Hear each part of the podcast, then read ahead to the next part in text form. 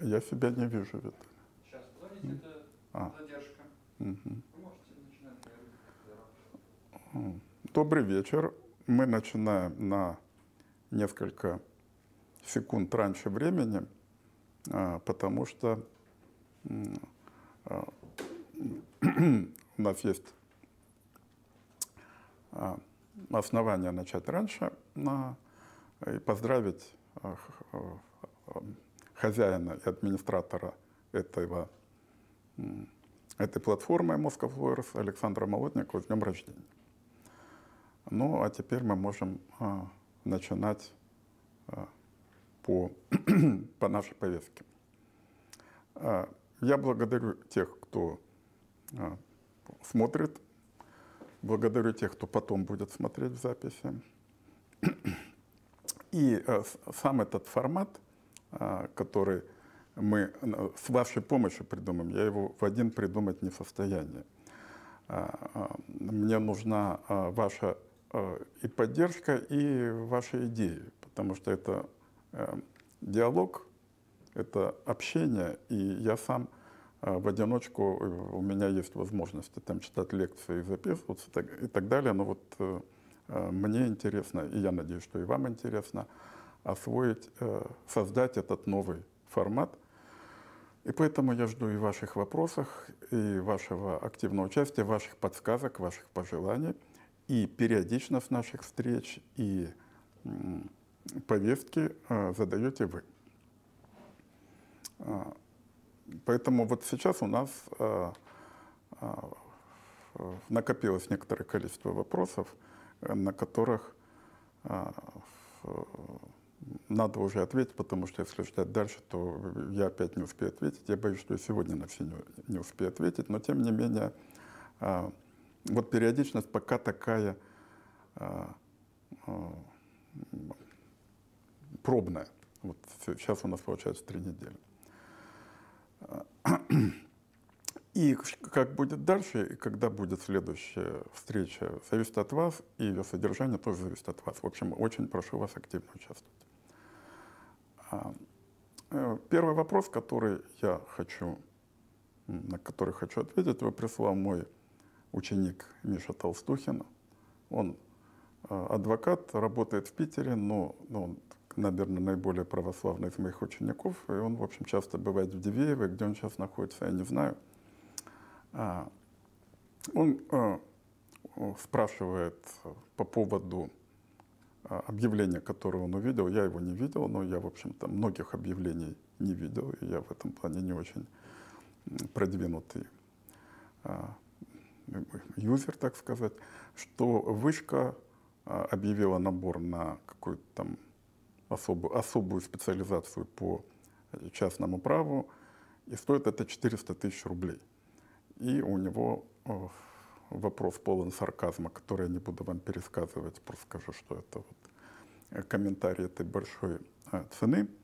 И что я по этому поводу думаю?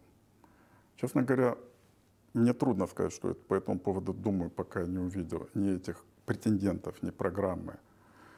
А, Ну, хорошо бы увидеть потом результат. Но я прикинул, что, в общем-то, если в хорошей американской школе образование, оно будет, если это вот где-то там сколько, 5-6 тысяч евро, там будет на порядок, на два порядка подороже. И поэтому возмущаться этим, может быть, с этой позиции рановато. А с другой стороны, учитывая разницу между нашим образованием и американским, может быть, вот, может быть мы получаем адекватные цифры. А, ну, по крайней мере, от окончательных оценок я воздержусь, надо услышать, может быть, другие. Здесь пошли первые а, письма, которые касаются отчасти а, троллей.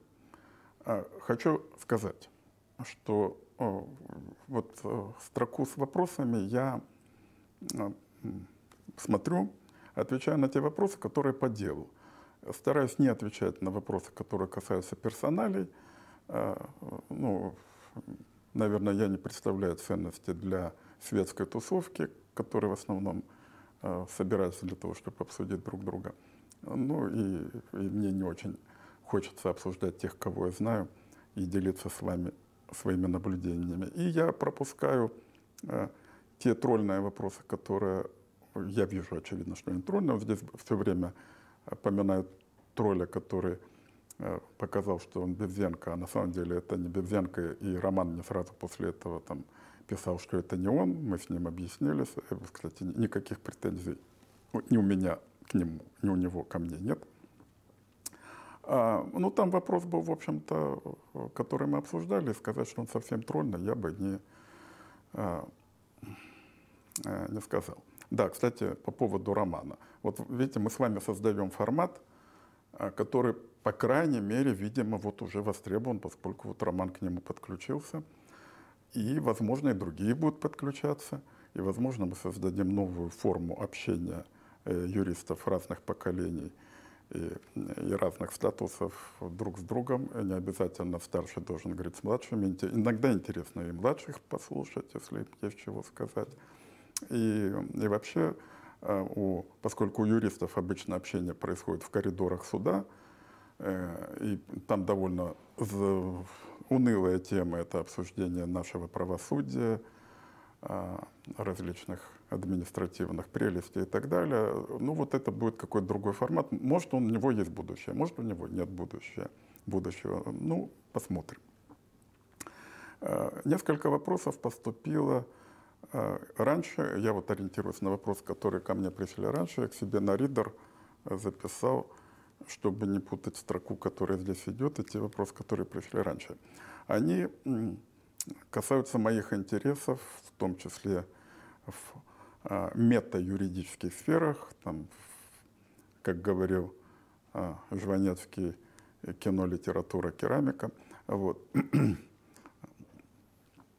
А, я об этом иногда говорю а, своим а, студентам и слушателям. Ну, наверное, раз говорю, наверное, это имеет смысл. А, я, в общем, как более или менее типичный русский интеллигент, конечно, неравнодушен э, к сфере культуры. Э, мои вкусы достаточно консервативные, достаточно предсказуемы. Э, в литературе, ну, во-первых, во второй половине жизни это практически для всех читателей правило. Художественную литературу читать перестаешь за некоторыми исключениями и читаешь нон-фикшн. Ну, вот то, что я не перестаю, это поэзия. Она, э, в общем, она, как Бродский говорил, что это составляет смысл. А, согласен с этим. Ну вот э, из поэзии я, в общем, больше всего люблю Мандельштама и Бродского. А, ну, в общем, не очень хорошо знаю я всю мировую поэзию, и сказать, что я большой знаток, не скажу.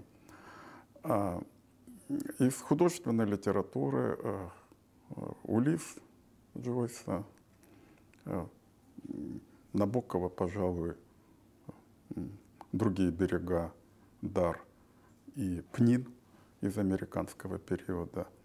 Чехова люблю, ну вот как, может быть, не, не вполне нормально, не, не поздние это знаменитые вещи, а, а вот рассказы маленькие 80-х годов. Вот э, как-то они все время со мной. И очень люблю музыку. Вот я такой дилетант-меломан и люблю всю музыку, э, там, начиная со средневековья и ренессанса, и барокко. Естественно, Бах у меня в машине играет хорошо темперированный клавир, который я и моя жена уже первый, первый том уже выучили наизусть, но как-то не отключаем, но в разных исполнениях. Романтиков не очень люблю. Из оперы люблю Веру. Вот это пусть банально. А, и 20 э, век люблю, начиная с Малера и Шостакович, и Шнитке. А, и на концерты ходим реже, чем бы нам хотелось. Но вот самое сильное впечатление этого года – это а, концерт Гедона Кремера на столетие Мечислава Ванштейна. Я его практически не знал, только по имени. Сильное впечатление. Вот несколько месяцев под ним нахожусь. А в 2018 году это, наверное, Андрос Шиф. Два концерта в Москве у него было. А, вопрос, который вы или зададите, или имеете в виду, нужно ли это юристам или нет. Я где-то писал в своих книгах, что те выдающиеся юристы, которых я знаю, у них вот наблюдались более или менее вот э, совпадающие вот отношения в этой части. Во-первых, многие из них хорошие математики были.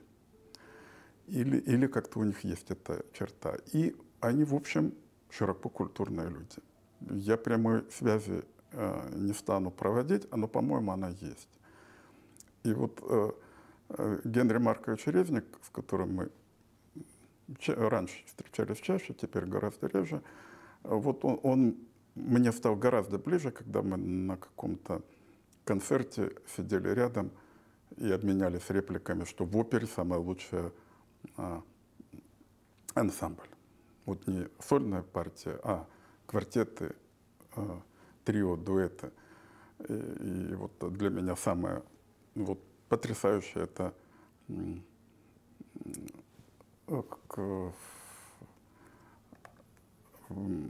квартет из последней части а, сцены у таверны Регалета.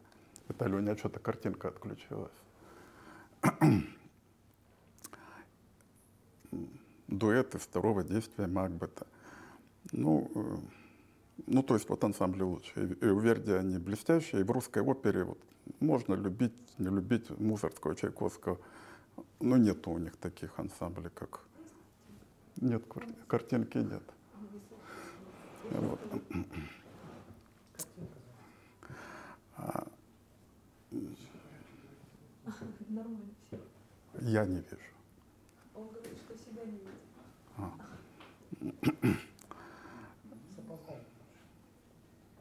Нет, она что-то вообще отключилась. Да, я понимаю, что, что есть. Э, у меня просто не видно сейчас картинки, мне труднее с вами общаться, э, и я не вижу вопросов, которые э, на экране. Давайте на те вопросы, которые не были. Как создавалась книга о собственности, как вы ее писали?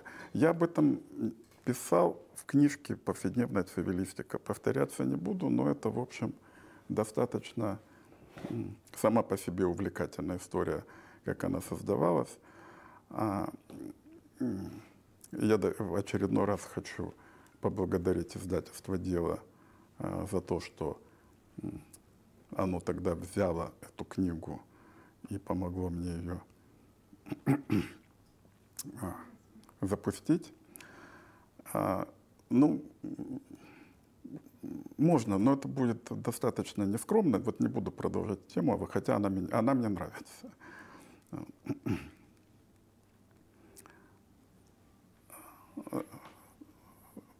Так, практический вопрос.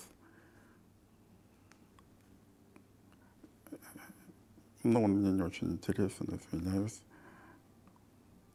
Юридическая наука дискредитировала себя или наличие ученой степени еще что-то значит? Знаете, мы очень часто обсуждаем эту э, тему. И знаете, на нее нет ответа.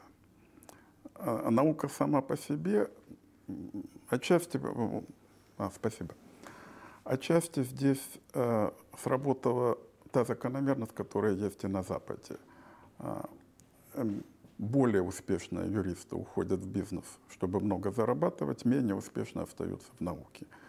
Это не стопроцентная закономерность, но она как-то есть. И сказать, что э, наука идет вперед, трудно. Я уже об этом говорю, очень много талантливых ребят из школы частного права, которых я видел на семинарах, которые блистали.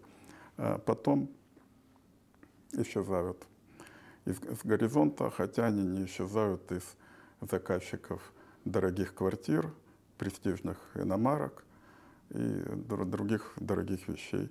И, и когда их вижу уже в такой бытовой атмосфере, я вижу, что они гораздо больше преуспели, чем я, и я это нисколько не осуждаю. Наверное, они сделали, сделали правильный вывод, выбор. В одном из интервью Дмитрий Вадимович Дождев сказал, что комментирование закона – это не наука. Вы согласны с этой точкой зрения? Как вы относитесь к новым голосам? Ну, Дмитрий Вадимович, э, ну, известно, что э, знаменитый профессор имеет право, а, быть рассеянным, и, б, быть эксцентричным. Э, Дмитрий Владимирович, по-моему, не очень рассеянный, но достаточно эксцентричный. И он любит резкие заявления, но вот и, и почти всегда я с ним не согласен, но, но здесь вот не стал бы спорить. Хотя, знаете, с ним спорить довольно сложно, потому что он предпочитает форму монолога, я об этом, кстати, писал в своей книжке. И как-то она не предполагает э, такой формы спора, ну, только если успеешь воткнуться, но, но он просто это не всегда услышит. А заочно спорить вроде не очень прилично. Но вот здесь я не, не, буду с ним спорить. Дело в том, что комментирование закона – это не наука в том смысле, что наука этому предшествует. А, сначала над чем-то долго думаешь, а над чем я об этом все время говорю и говорю, в том числе и Дмитрию Владимировичу. Думаешь над проблемой, которую дают конкретное дело. Вот единственный источник проблематики в праве, она, право этим превосходит все другие сферы деятельности – и уступает многим другим, потому что единственный источник – это повседневные дела, над которыми надо думать. Вот эта проблема появляется, над ней думаешь, думаешь, думаешь, чего-то придумаешь, потом оно попадает в комментарий. Закон, как предмет комментария, материала не дает, в этом, в этом он прав. Вот он не даст, он не даст материала, там ничего не скажешь. Я очень люблю фразу Мишеля Фуко, которую можно понять так или иначе, она мне нравится, потому что французы умеют блестяще сказать. Комментарий вспенивает текст. Вот сам по себе соотношение текста и комментария – это основа и пена. А вот чтобы в, в комментарий добавить чего-то, и вот те глоссы, которые там в Средневековье создавали новое право, а, так они это новое право брали не в дигест, они его брали в жизни, примеряли к дигестам. Так же, как Талмуд – это не толкование Библии, это примирение, применение Библии к повседневным нуждам и создание на почве одной, там, одного пятикнижия вот такого большого текста. Никогда в руках не держал, на ивритом не владею, поэтому э, видел только визуально. Ну, в общем, оценки такие. Так. Ну, здесь уже строка давайте, чтобы вы не чувствовали себя а, забытыми. Ну, не стоит бороться в тоталитарном режиме, поскольку осознание тоталитаризма обществом собой по себе ведет к развалу такой режим. Вы знаете, я согласен с Ханна Арен, что тоталитаризм движется только к развалу, он больше ни к чему не способен двигаться. Это нецелесообразный, бессмысленный и тупиковый э, путь. Вот всегда вопрос, сколько он будет длиться.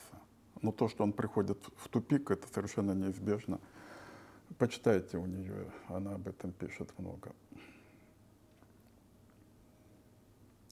А, вот здесь спрашивают, что я не был на лекциях Маковского в сделках.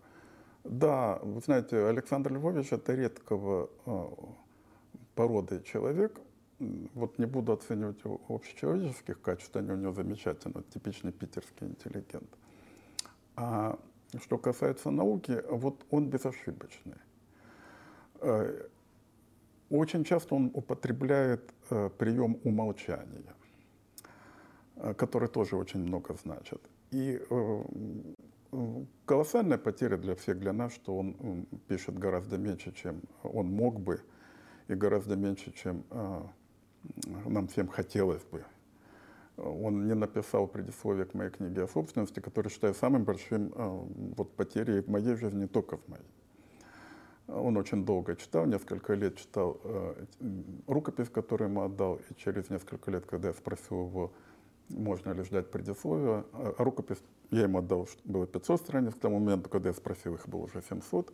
Но это, вы знаете, я прочел только первые 137, сделал много пометок, но мне их надо перечитать. Я понял, что я не дождусь, до сих пор жалею об этом.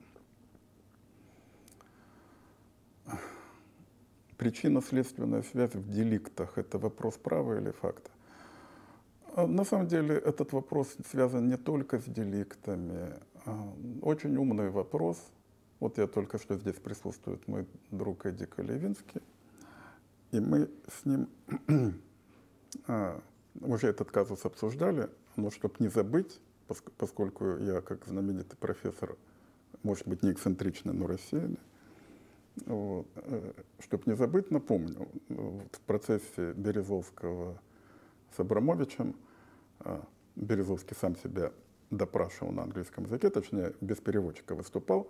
А, ну, может быть, это были а, пижонства в том плане, чтобы показать свой хороший английский, но это было неразумно, потому что переводчик тебе дает время подумать. И вот на какой-то вопрос, который, видимо, надо было бы подумать, он сказал, это хороший вопрос. На что судья ему ответил, я вас прошу не оценивать вопросы, а отвечать на них. Ну и комментатор этого процесса сказал, в этот момент дело было проиграно. Возвращаясь, еще одна черта рассеянного профессора, и очень долго отвечая на некоторые вопросы. Возвращаясь к вопросу, да, а в чем он хороший? Дело действительно в том, что если право проводит резкое различие между фактами, вот они изложены в кодексе, и правами, которые тоже изложены в кодексе.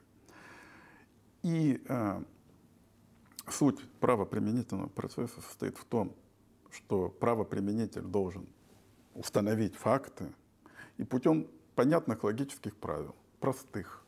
Логика, вообще говоря, простая или сложная, она одна. Поэтому, кстати, у дела не может быть двух, двух решений, потому что не может быть двух логик. А установить, есть права или нет, все выглядит очень просто, а вся проблема в том, что при оценке фактов суд не может не привлекать, или правоприменитель не может не привлекать большого объема дополнительных, можно сказать, знаний. На самом деле не знания. На самом деле это социальный опыт, это здравый смысл, это, собственно говоря, э, содержание человека, поскольку он человек. Ну, например, э, человек сидит в машине. Надо знать, что такое машина. Надо понять, где он сидит. За рулем или не за рулем. Надо понять, эта машина вообще двигается или нет, чтобы потом ответить на вопрос, кто владеет этой машиной в данный момент. Всегда простой пример, который привожу студентам, но на самом деле они все очень сложные. Поэтому, когда мы говорим, что такое вопрос факта, э, мы включаем очень большую э, глубину рассуждения – и э, вот в этот, в этот момент я очень люблю цитировать фразу Ольги Михайловны Фрейденберг о муках отождествления. Это та мука, которая преследует юриста всю жизнь. Мы должны, имея вот эти вот данные жизненные обстоятельства и вот эти слова в законе, принять решение о тождестве. Это те факты, которые указаны в законе, или это другие факты. Те или другие это отождествление, потому что сказать нет, это тоже отождествление, только обратно. Э, и вот это в центре нашей профессии. И блестящий юрист от не блестящего отличается вообще умением отождествлять. При этом иногда надо быть гибким юристом, и иногда, когда трудно, подключить другие нормы, другие э, факты и сопоставить их. Это вот некоторое мастерство, которое, э, которым мы должны овладевать и не всегда овладеваем. Так, я из-за своей невежливости пропустил много вопросов, которые вот остались даже не просмотренными. А, ваш любимый композитор. Вот э, мы недавно с женой очередной раз просмотрели сериал про Верди, и я вот вчера буквально говорю, как бы я мечтал увидеть такой же сериал про Шостаковича. Как, сколько там драм, сколько там трагедий, сколько прекрасной музыки. Так что сегодня я сказал бы, наверное, Шостакович. Тем более, что он сейчас вышел из моды, а как-то как мне всегда хочется быть не со всеми. И вот раз он не модный, так вот, значит, наверное, он любимый. Куда поступить в магистратуру, не знаю. Я вот как-то вот эти вещи не понимаю. И у меня у самого защита, особенно докторской, была очень неудачна в том плане, что я не понимал, куда идти, с кем разговаривать, чего говорить. И она у меня там одним голосом прошел с инфарктами. Там. Наверное, плохой советчик вот в этих вещах. Поэтому у меня, наверное, аспирантов мало, потому что вот сразу видно, что и, и, и я не проныра, и, и, и не помогу пронырнуть, и, наверное, со мной будет это трудно. Отразилась ли борьба с космополитизмом наших родителей? Благодарю за э, вопрос, э, который э, хотя бы задают, потому что мне иногда на лекциях приходится объяснять, что такое космополитизм. Знаете, в какой связи? Объяснить, почему докторская диссертация Ряфенцева отличается от его же книги. Там немецкие цитаты очень сильно срезаны, не только немецкие. Вот как раз была борьба с космополитизмом. Отразилось, отразилось. Мой папа, несмотря на то, что он был блестящим студентом, оказался на работе в Туве, где я и родился. Если бы не, борьба с космополитизмом, он бы был совсем в других, более благоприятных местах. Ну вот, э, ну не расстреляли никого. Должен ли юрист изучать все отрасли права? Хороший вопрос в том плане, что не, не отрасли права юристу надо знать, а отрасли культуры надо знать. Культуру надо знать. Право – часть культуры. Когда вы ее берете как право, вы сразу много теряете. Вы сразу себя записываете в отстающий, в арьегард. Вы, вы будете всю жизнь догонять. Здесь есть прикладные вопросы. Господа, давайте я отвечу на них потом, э, потому что ну, здесь надо остановиться и за счет вашего времени его подумать и почитать. А, может ли адвокат по уголовному, по уголовному праву переквалифицировать цивилиста? Можно задать другой вопрос. Может ли адвокат по гражданскому праву переквалифицироваться в цивилиста? Иногда он будет уместным и быть успешным в этой области. Между уголовным правом и гражданским сейчас появилась очень большая э, серая сфера – за счет того, что следователи полезли в гражданский оборот. Поэтому можно, не уходя из уголовного права, потихоньку быть цивилистом. Вот я э, в июле писал статью э, в журнале «Законодательство» опубликовано. Это недействительные сделки и хищения. Посмотрите, и пока не уходите и ни туда, ни туда, посмотрите, потому что там появляется материал для, для работы довольно интересный. Является право на иск составной частью субъективного права, либо следует согласиться вине, что иск предоставляется правопорядком, исходя из природы того или иного правонарушения. Вы знаете, вот мне эти вопросы часто поступают, э, и я буду на них отвечать вот как адвокат. Приведите мне казус, где это важно, и мы с вами обсудим. Не потому, что нет таких казусов, наверное, они есть. Только казус позволяет увидеть проблему. Если вы проблему находите в учебнике, вы всю жизнь будете оставаться вне права. А, вот я придумал недавно такое сравнение, что а, юрист это тот, кто ищет проблемы, не ищет, находит их в праве.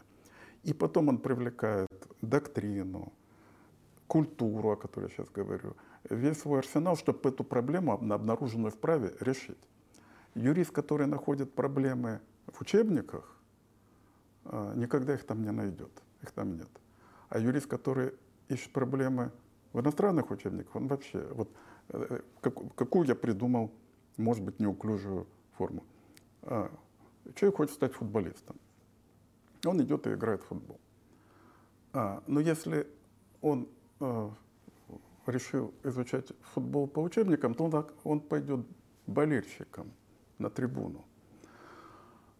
А если он э, еще и иностранными учебниками пользуется, то он не только э, э, ограничен тем, что он смотрит футбол, но он смотрит его в записи. И вот э, те, кто смотрит футбол с трибуны или в записи, они могут быть хорошими специали специалистами, могут быть тренерами, помощниками тренера, ассистентами, они футболистами не будут. А чтобы он стать юристом, вам надо идти вправо, в практику, не обязательно в суд. Вы можете просто копаться в казусах, только там вы увидите право. Поэтому в учебнике Савини вы очень много найдете нужного, когда у вас возникла проблема, и вы хотите ее решить. А если вы хотите найти проблему, вы ее там не найдете. Мое такое мнение, как сейчас принято говорить оценочно.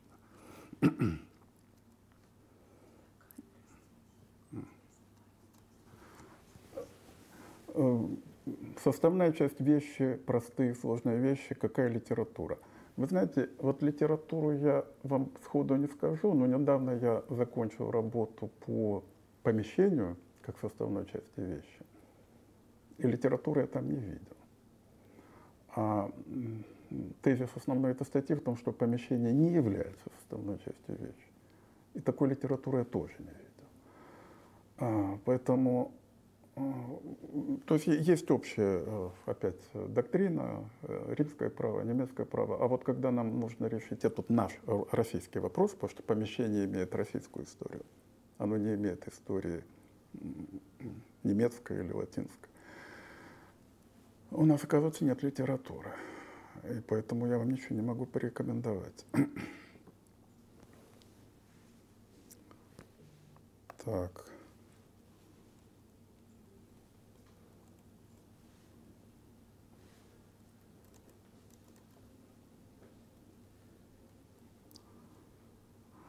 Несколько советов по написанию кандидатской диссертации. Меня иногда спрашивают, все реже, правда, спрашивают тему кандидатской диссертации. А, вот, наверное, я должен быть последовательным и сказать, а какую тему вы нашли на практике. А, а качественное решение, э, вот из тех кандидатских диссертаций, что я смотрел, э, бывает великолепная работа на всех языках. Использована литература, которые являются обзорными, которые являются, э, они широко используются юристами. Это хорошая работа. И вся беда в том, что в них не решены ни одна проблема, но в них, но в них дан материал. И за это надо сказать спасибо. Беда этих работ в том, что они через пять лет устаревают. Э, возникает ощущение, что упущена основная литература. А, вот так можно писать на любую тему. То есть просто поскольку каждая тема через пять лет устарела, снова вот уже написано пять лет назад работа, вы снова можете писать. А, а есть какая, какой-то маленький конкретный вопрос. Он обнаруживается, когда, когда мы начинаем обсуждать дела. И когда мы начинаем обсуждать эти дела, вот я вам только что сказал про помещение. Ну, возьмите тему, помещение это составная часть или нет? Просмотрите практику, вы увидите, что одни суды считают так, другие так, третьи не знают, правы те, которые не знают.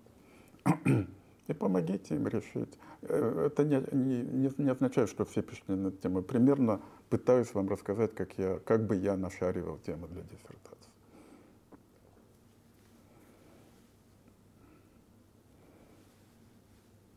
По игру, вот раз Роман Бевзенко у вас спикер, вот спросите его что там надо реформировать.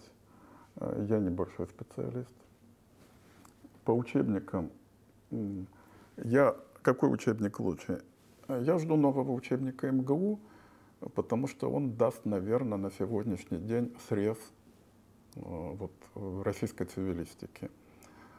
Там такие новые ребята, как, скажем, Андрей Шервент, Николай Щербаков, которые раньше, по-моему, не участвовали в написании учебников, плюс мудрое руководство э, профессора Суханова, наверное, это будет. Ну, по крайней мере, для меня это будет тот учебник, который при первое, вот, э, первый взгляд на любую проблему я буду смотреть там, потом полезу дальше. Новые суды, будет ли толк? No comment.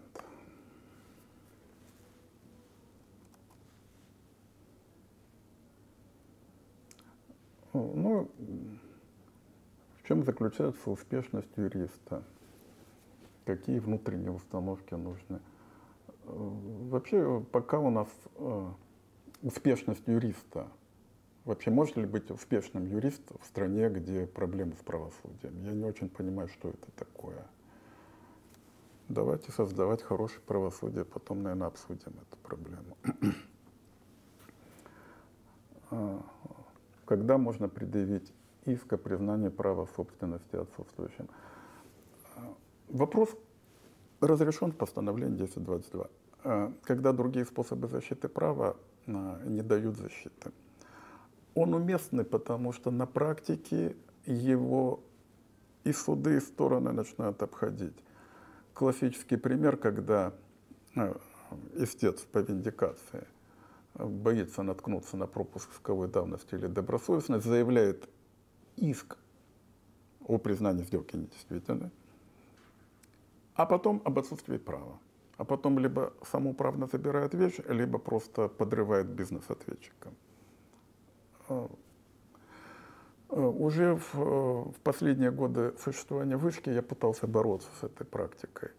И вот был у меня а, случай, когда несколько таких дел, одно из них там я писал, что вышка истребовала, держала, держала, держала.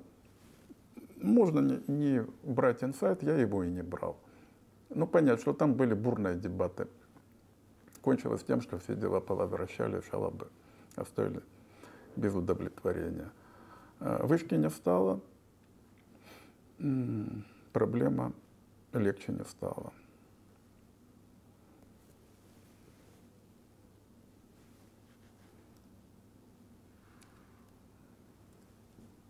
Опять вопрос про успех. А, в изучении юриспруденции. Вы знаете, я сам не уверен, что я достиг успеха в изучении юриспруденции, поэтому, наверное, трудно мне ответить на этот вопрос. Ну, давайте так. Пока у вас будет неуверенность в собственных знаниях, ничего страшного. Когда вы будете полагать, что вы все знаете, наверное, вам надо подумать как вам достичь успеха в изучении юриспруденции. Статью про помещение я отдал Артему Карапетову. Он ее сказал, что она, она его заинтересовала, поэтому если все будет нормально, она будет издана в феврале, в марте, может, в апреле опубликована.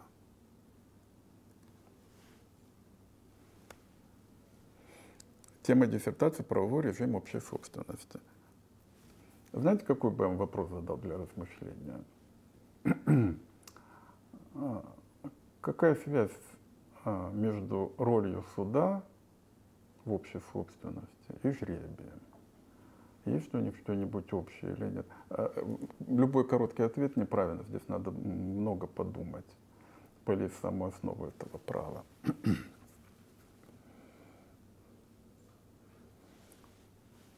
как я общаюсь с клиентами. Знаете, я давно не общался с клиентами, нет, я общаюсь с клиентами, а, ну вот просто так, чтобы ко мне приходили и говорили, вот у нас а, мы поставили 500 тысяч а, килограмм какого-нибудь металла, а нам не заплатили, вот это ко мне уже лет 30 не приходили с такими вопросами.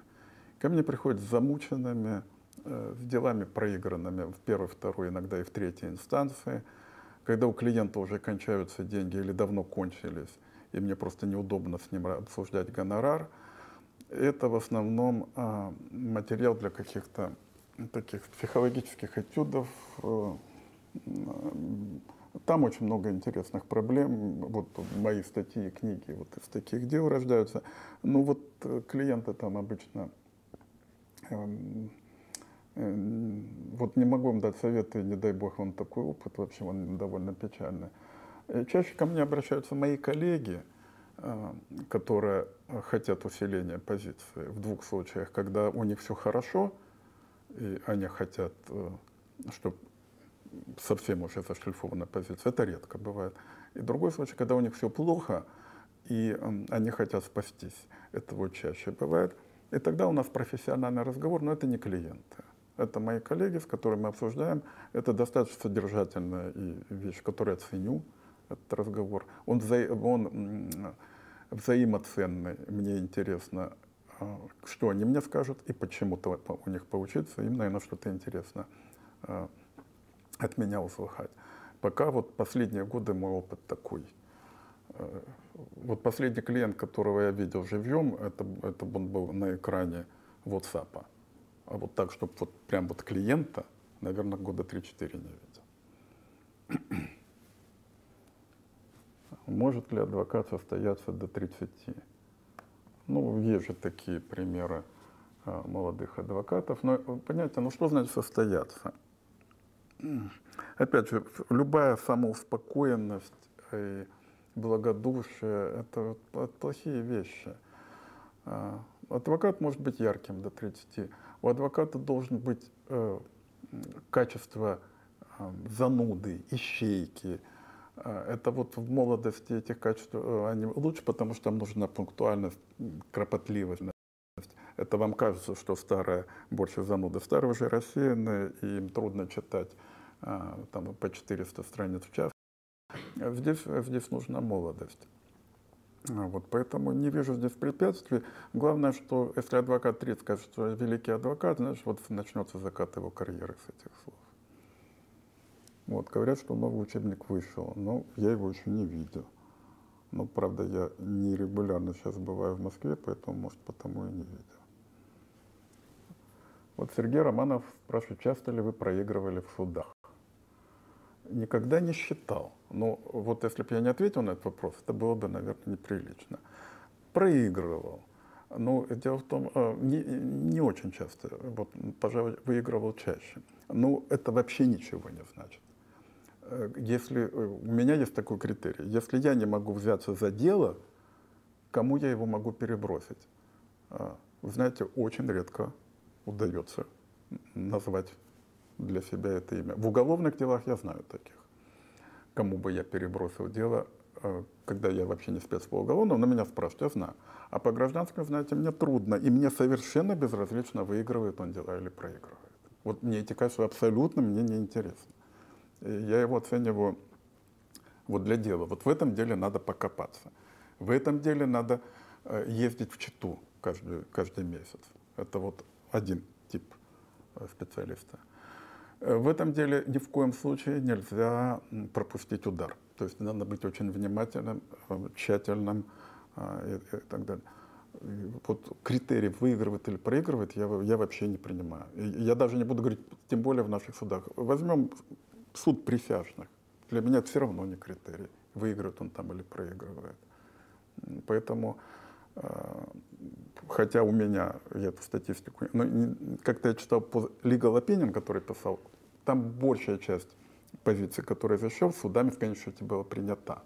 Это тоже ничего не значит. А, дела, которые я вел, ну, тоже, пожалуй, выигрывал чаще, и это тоже ничего не значит. Это со- совсем вот не тот, не тот критерий, который подходит. Потому что зависит в первую очередь от дела. Никто не может остаться без защиты. Адвокат, который берет дело, не берет дело, потому что э, плохая позиция, это плохой адвокат. Другое дело, что не надо обманывать клиента. Надо всегда сказать, что наши шансы вот такие. Я очень часто говорю, на шансы вот начинаются 0, запятая, сколько часть процентов. И даже они иногда выигрывают. А, Вот обманывать не надо. А отказаться, потому что она плохой, это, это непрофессионально. Дело. Второе – это суд. Э, Третье – доказательства, а может быть доказательства входит в само дело. Дело в том, что в гражданском деле, как вы знаете, в отличие от уголовного, с фактами всегда очень все сложно. Э, И вы можете быть сто раз правы, но вот у вас не хватает какой-то бумаги, и вы ничего не можете сделать. Потом вдруг раз эта бумага выскакивает. Всякое бывает. А, И, э, и вот э, когда-то я в подростком там занимался парусным спортом, и мне объясняли, что для того, чтобы выиграть на регате, там 40% зависит от качества яхты, 20% от качества паруса, ну и остальное вот это от качества команды. Из них э, там от, э, скажем, э, ну вот тех, кто там тянут шкоты, это вот одна треть, а две трети от того, кто рулит, кто выбирает. Э, Вот, э, наверное, надо быть мне сказать, что вот э, роль адвоката давайте не больше трети выигрыша дела. Может быть, меньше. Не буду здесь д- дозировать. Я думаю, что у вас сразу появятся свои рецепты. И не буду с ними спорить. Как вы относитесь к практике формирования судейского корпуса из сотрудников? Ну, сто раз об этом говорили. Конечно, это тупиковый путь. Ну, разве все дело в этом? Скорее себя формируют так, как им хочется, а, потому что нет никаких других способов формирования. Конечно, суды должны формироваться теми, для кого они служат, то есть обществом. Кстати, я периодически думаю, когда-то на ранних стадиях наших реформ я сам участвовал в комиссии по отбору судей, тогда все это было очень демократично. А сейчас я думаю, вот если вернуться к этому порядку, пошел бы я в эту комиссию или нет? Я начинаю думать, ну ведь мне тогда придется брать, точнее, судьи брать, будут брать самоотводы все, кого, кто проходил через меня. Это хорошие судьи, раз я сам их отобрал и за них голосовал. Захочу я это или нет? А, ответа нет. Наверное, ответ, вопрос-то пока праздный.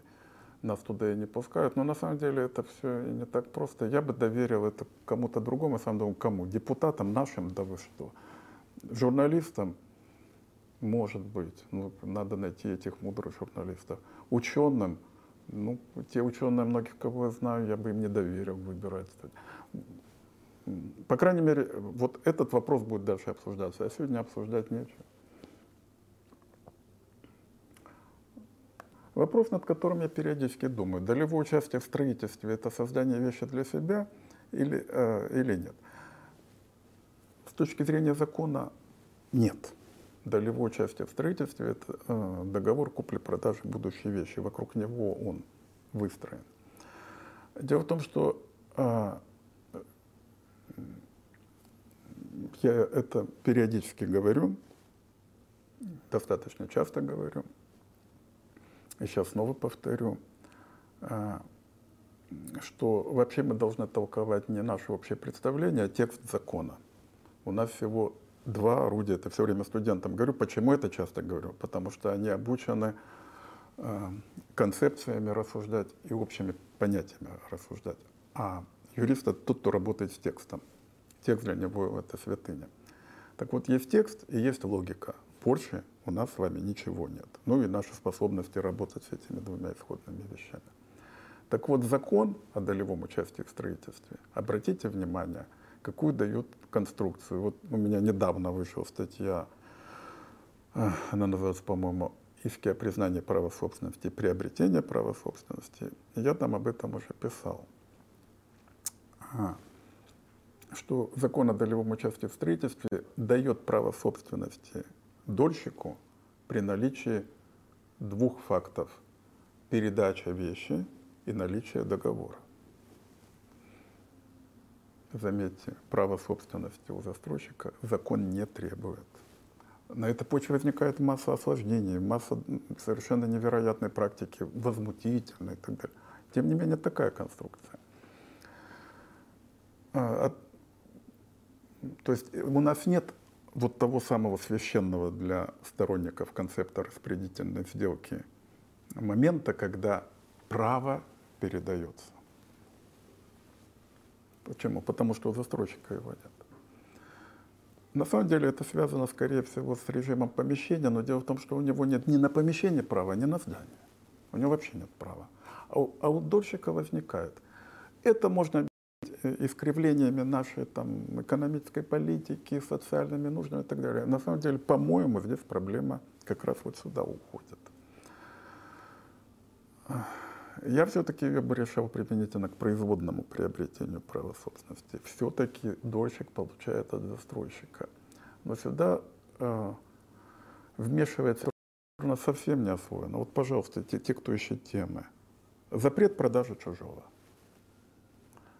запрет продажи чужого, он а, сформировал, все право собственности.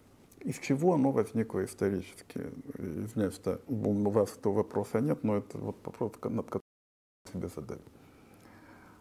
Ницше говорил, что первоначальным был деликт, первоначальная была кража.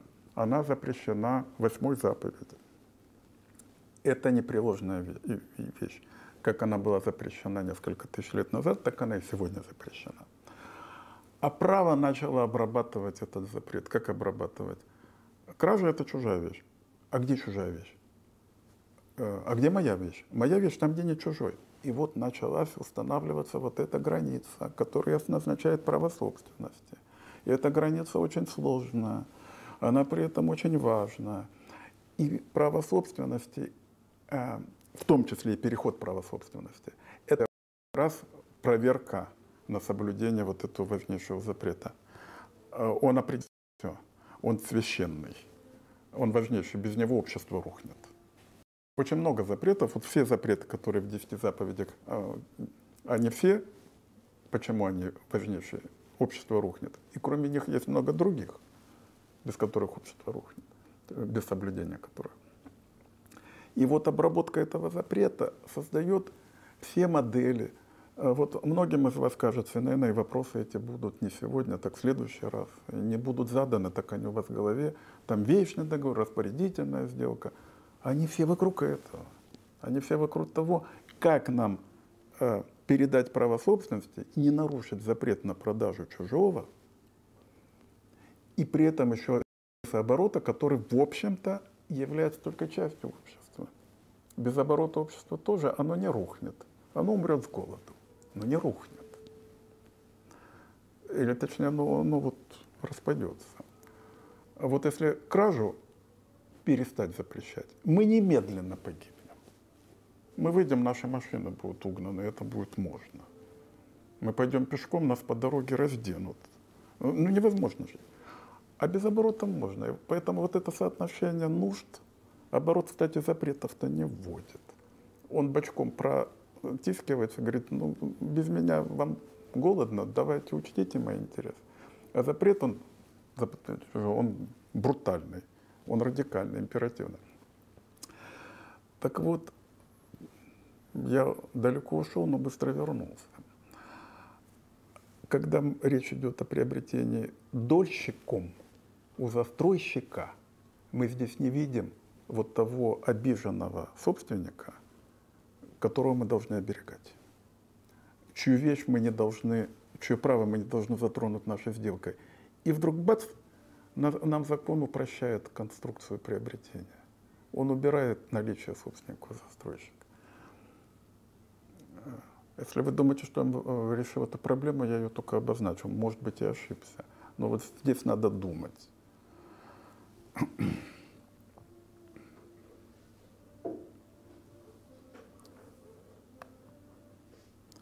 Так, что-то там про принцип добросовестности. Проскочило. А вот. Принцип добросовестности, как правило, проявляется во всей красе в периоды кризисов. Ну, это калька из Германии. Там он проявился в период кризиса. Ну, это вот тот самый футболист, который смотрит игры в записи. Э, у нас он грохнул без всякого кризиса. Он у нас грохнул. Э, в 2013 году пошел в кодекс, а в 2015 он вовсю Э, разразился. Если вы считаете, что присоединение Крыма к России стало причиной обострения проблемы добросовестности, считайте. Я так не считаю. И, то есть вот если у нас кризис возник, я, не, я просто не вижу, что еще в 2015 году такого произошло. Ну, рубль рухнул. Но никакой связи нет. А сегодня у нас, э, э, я уже это приводил, себя цитировать неприлично, но поскольку Э, Станислав Белковский, который все время это делает сегодня, уже три недели как болеет, ну я это сделаю, процитирую себя. Вот. Когда мы вводили принцип добросовестности, мы думали, что вот мы его поместим в свою уютную норку, и он там будет как одна из очередных норм э, сидеть, и мы периодически будем обращаться, вытаскивать. А когда мы полезли в эту нору кроличью, то там об, об, обнаружился целый, очень для нас враждебный мир, в котором не только Алиса, а все мы оказались перед лицом колоссальных трудностей. И, к сожалению, ни одни германисты, ни уважаемые вот нам, ни еще более уважаемый Андрей Ширвин, который прекрасно это знает, ничего, ничем нам помочь не могут. Мы не можем взять весь этот том немецких исследований по доброй совести и казусов и применить к нам. Потому что вот добросовестность — это отражение, если вообще право отражения правопорядка и правосознания людей, нас с вами, русских людей, то принцип добросовестности — это вообще в чистом виде национальное явление, которое приложимо к данному национальному состоянию нашего общества, даже не экономики. Поэтому кризис проявляет себя во всю мощь не тогда, вот как Германия, там марка рухнула, и контракты невозможно стало исполнять по старым правилам, и пришлось искать новые подходы. Что у нас сегодня такого произошло, мои дорогие коллеги, мои дорогие господа, что нам в каждом э, деле суд применяет принцип добросовестности. Что у нас произошло? Ничего не произошло. Просто на нас обрушилась новая проблема, к которой мы не готовы. Скорее она создаст нам кризис, чем кризис вызовет к жизни эту проблему. Я совершенно ничего не хочу сказать плохого про еще одну книгу о немецком принципе добросовестности. У нас есть более 40 работ о немецком вечном договоре и одна статья по приобретению права собственности в российском праве, написанная 20 лет назад Хаскенбергом. Мы не можем решить проблему с приобретением права собственности в российском праве. Нам не хватает литературы. Но мы легко решим проблему о применении вечного договора в России, когда он здесь будет, по немецкому праву. Ну вот то же самое у нас будет с принципом добросовестности в германском праве. Это будет очень полезная литература, которую можно читать на ночь, особенно если бессонница ночь. Двойная продажа недвижимого имущества у какого покупателя преимущество? У фактического владельца или у кого запись в реестре? Ну, вопрос интересный, он, он, он решается. Он решается. А, там есть только одна ситуация, когда запись в реестре вообще может быть. А, давайте так, если кому-то это прямо понадобится для конкретного дела, я расскажу. А так я об этом, только я не помню, написал я, то есть опубликовал я или нет, но точно где-то у меня это написано.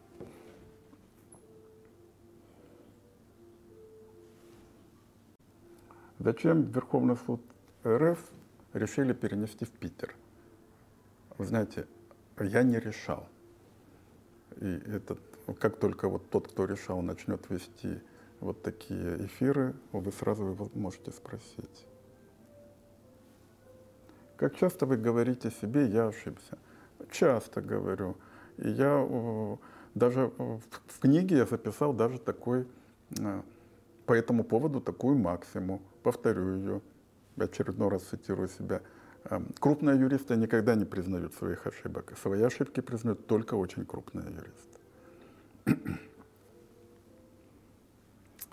Можно ли работу юриста рассматривать с позиции труда клаузы Цавене? Да, может, можно. Почему и нет?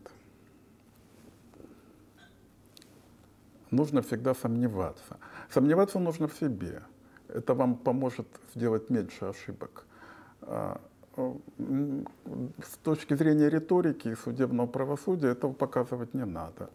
А, потому что э, а, ну, вот у меня был, была одна знакомая менеджер, э, начальница юридического департамента, она сама гражданского права не очень хорошо знала, хотя бы не глупая дама. Но она набирала к себе звездных ребят, и она говорила, я даю э, им возможность спорить, а молодые ребята, как вы знаете, ну вы сами молодые ребята, очень любят спорить. Говорит, и, и по их поведению решала, кто из них прав. Вот тот, кто более уверен. Имейте это в виду. То есть вот в, в диспуте защищайте ту точку зрения, в которой вы уверены. А сомневаться в себе надо. Роман Сергеевич, э, никакого деления на теоретиков, практиков нет. Я согласен, только это по-другому говорю что в праве э, теоретик, который не знает практики, он просто беспомощен. В праве. Не в практике, а в праве. А практик, не знающий теории, просто плохой юрист. Э, поэтому у, у нас вот прикладная наука, ну, она, в общем-то, и не наука. Я об этом периодически думаю. Наука возникла как сфера а, мышления или культуры, в которой признано существование неизвестного. А когда мы решаем гражданский спор, мы его должны решить. Нам всегда должно быть известно его решение. Вот такая вроде как простая штука, она выводит нас за сферу науки.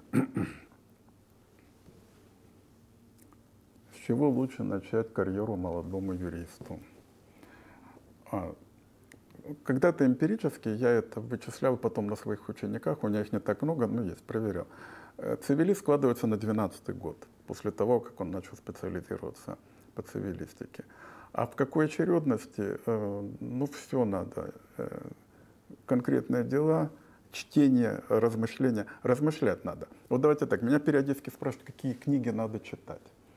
Э, я говорил, что там можно такой список читать, такой. Говорил, какие книги я читал, но иногда я своим студентам рассказываю такую историю. Возьмем Фому Аквинского.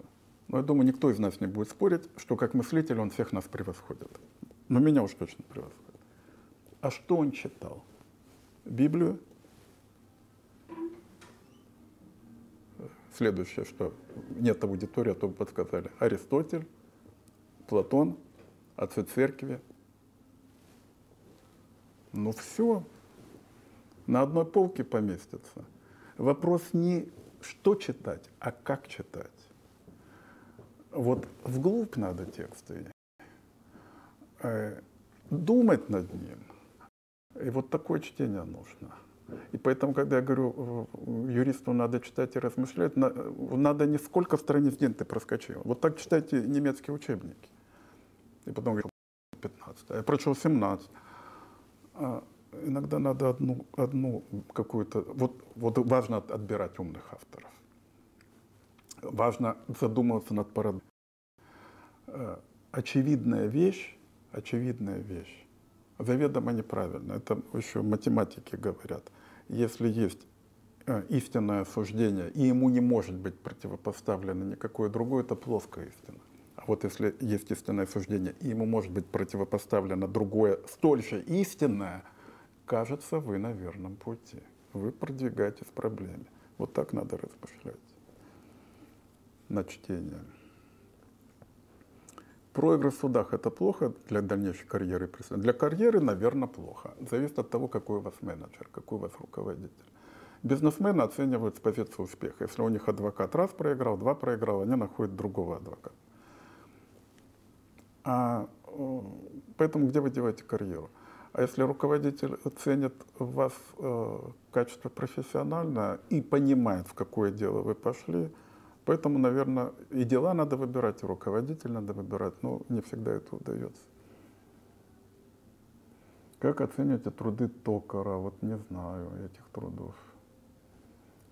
По представительству самая лучшая диссертация у Рясенцева была в 1951 по году. Она не опубликована, я уже о ней говорил, поэтому надо закончить сюжет.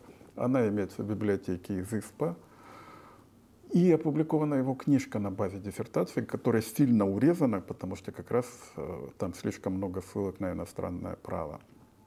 Эта диссертация непревзойденная, и я ее всегда цитирую для одного э, очень важного вопроса. Вот есть довольно много э, вопросов, по которым можно отслоить заурядного юриста от более или менее толкового. Вот один из вопросов, является ли полномочия субъективным правом, полномочия представителя.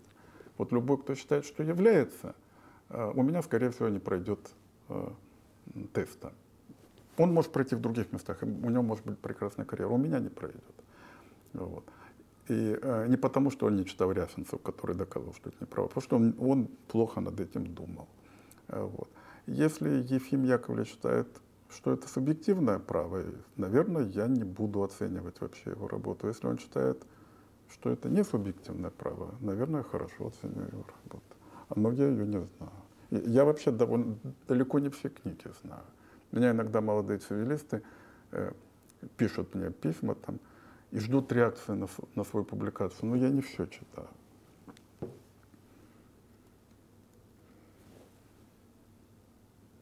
Если у дольщика нет права на землю, следовательно, вещь по ДДУ создается не для себя. Поэтому это производный способ приобретения. Понимаете, в, нашем, в нашей системе права это не работает. У нас нет э, концепта недвижимости как земельного участка, хотя он должен быть таким. Поэтому у нас это не срабатывает. То есть здесь вывод правильный, а довод, по-моему, не очень.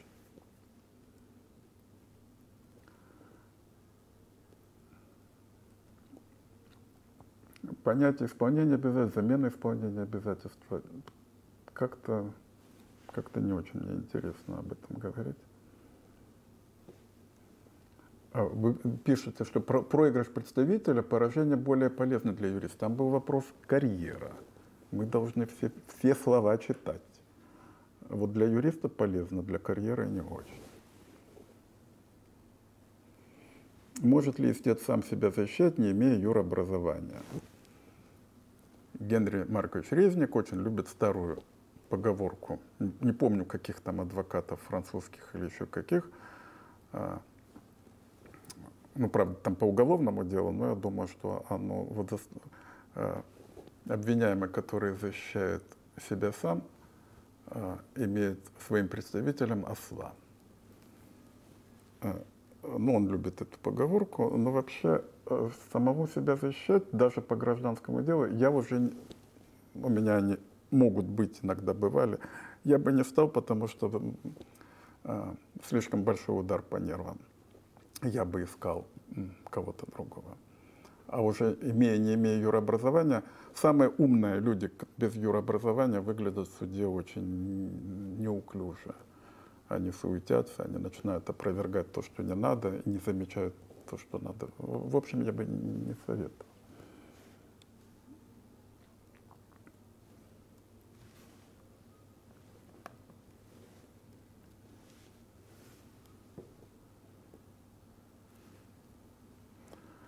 Полковник Вершинин в «Трех сестрах» предсказывает, что через сто лет таких женщин, как три сестры, в провинциальных городах будет очень много. Сбылось ли предсказание? Я могу э, фразу Жванец, которую очень люблю сказать э, о своем идеале женщины. Э, за 40 лет седая, с короткой стрижкой, даже может курить, ироничная. А, отсюда уехали, там не появились. Вот, так что не появились. Вы сказали, что показатель талантливости не уверен в себе. Не показатель талантливости, а путь к успеху. Как только вы считаете, что вы достигли всего, значит, вы начинаете скольжение вниз. Это не совсем разное. Талантливость, это не, она может включать в себя, э, вот есть великая фраза э, Льва Толстого, энергия заблуждения. Помните, как он это говорил, да? Начинать э, новое дело надо, имея энергию заблуждения. Талант не чужд этому заблуждению. Это нужно увлечение, нужно ощущение новизны. И вот, кстати, возвращаясь опять, это больная тема к немецким учебникам, мы находимся сейчас э, в такой паре, которую немцы имели в середине XIX века. Когда, ну вот они тогда писали кодекс, у нас он написан, но он не до конца написан, как вы знаете. Они создавали право, они творили, это было великое, это, великие, великие времена. Мы сейчас имеем эти времена. И прожечь, их на то, чтобы читать чужие учебники, ну как же вы, ну, ну как это, э, зарыть данную вам ситуацию, даже не талант, землю – и потратить на изучение чужого права, который для них давно пройденный этап, который неинтересно. Вы и немецкого не будете знать, вы и русское не продвинете. То есть немецкого, может, будете знать для русского, для немцев все равно не будете его знать. А, так вот, а, талант — это вот это ощущение новизны. Это ослепительное счастье. А, талант его понимает, и он к нему тянется. Открытие, вот это вот э, разрешенный воздух вершин. Это немножко другая штука, и она в той или иной мере есть у каждого. Творческая эм, способность человеку дана, ее душить не надо. Она все равно будет.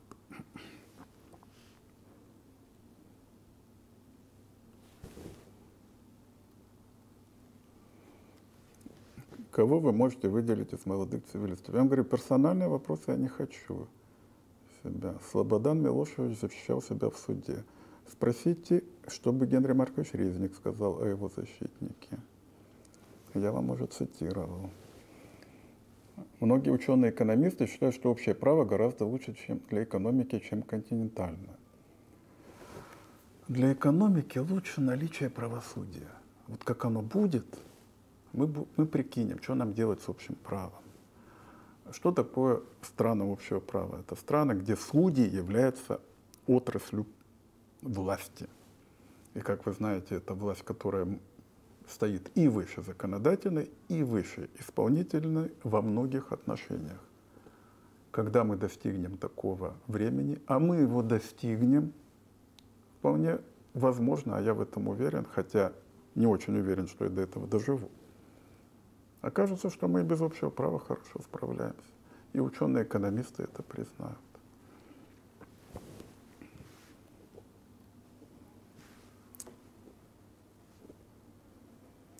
Так, опять Георгий Семенов задает конкретный вопрос. Я, я их посмотрю и в следующий раз буду, потому что мне надо вникнуть. А, вы-то знаете ситуацию, мне надо ее изучить.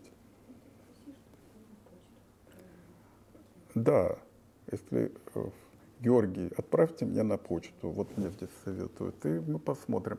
Но надо опять э, понять ситуацию. Э, я практикующий адвокат. Если спор, э, вопрос касается конкретного дела, я не буду его комментировать по нескольким причинам. Во-первых, есть право конфиденциальности. Во-первых, во-вторых, мне важна репутация, поскольку мой ответ будет доведен до заказчика, он может оказаться поверхностным, потому что я не знаю всех деталей. А детали знать — это несколько часов чтения всяких текстов.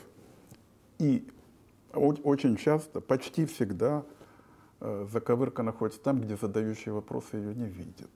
Потому что мне очень часто говорят, вот у нас такая проблема, вот тра-та-та. Я это тра-та-та читаю, это не тра-та-та, а вот та-та-та совсем в другом месте. Это надо почитать, и вот там будет решение. И поэтому, если это прикладно, конкретное дело, то я к нему должен относиться как к профессионалу. Если вы хотите сформулировать в виде общего теоретического вопроса, э, то вот лучше его э, переформулировать в термины нормы ГК и задать. Вот, например, вот такого типа вопроса Анна Иванова здесь написано. Я после того, как у меня здесь... Вот сегодня, кстати, тролльных вопросов я почти не вижу. Вот имена не всегда называю. Может ли первоначальный владелец самовольной постройки виндицировать ее в случае, если она была отчуждена третьим лицом в отсутствии воли первоначального владельца? Во-первых, первоначальный владелец – слова, которые для сам... вообще для владения нерелевантны. А самовольная постройка, да, она может находиться в владении. Виндикация – способ защиты права. На самовольную постройку права быть не может. Поэтому виндикация заведомо отпадает. Поэтому здесь, вероятно, речь идет о владельческой защите.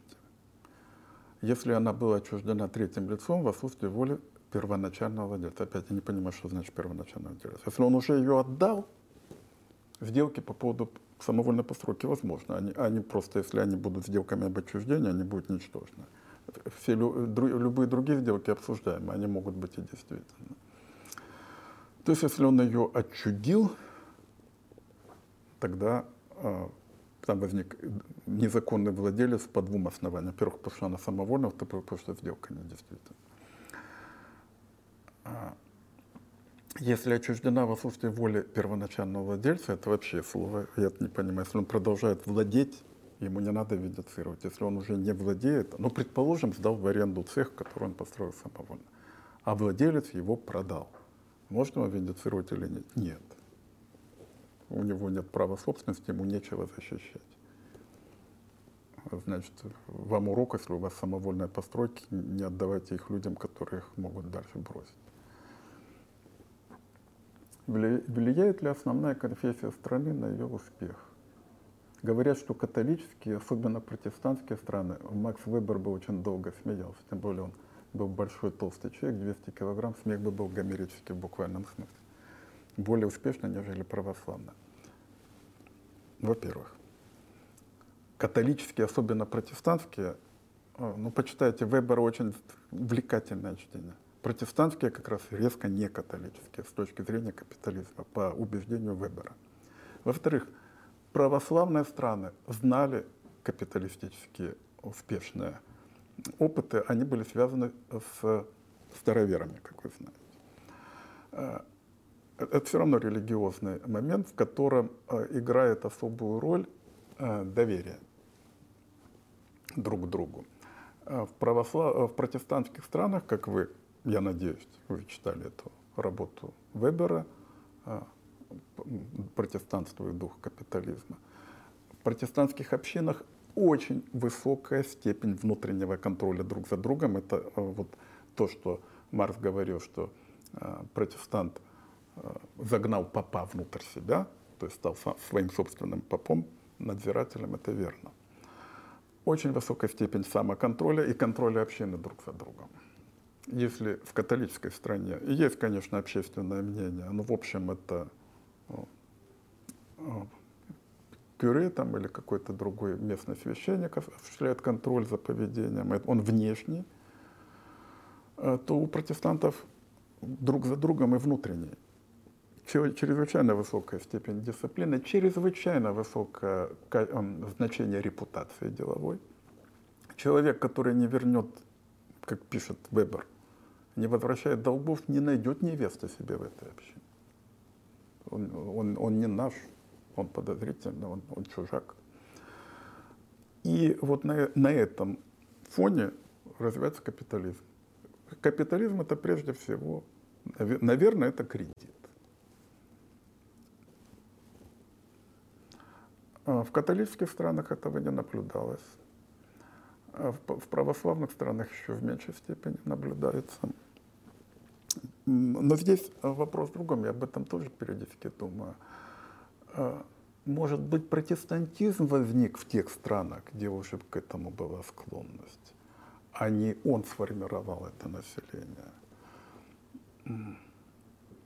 То есть, может быть, все-таки не религия э, первоначально, а вот какой-то уклад.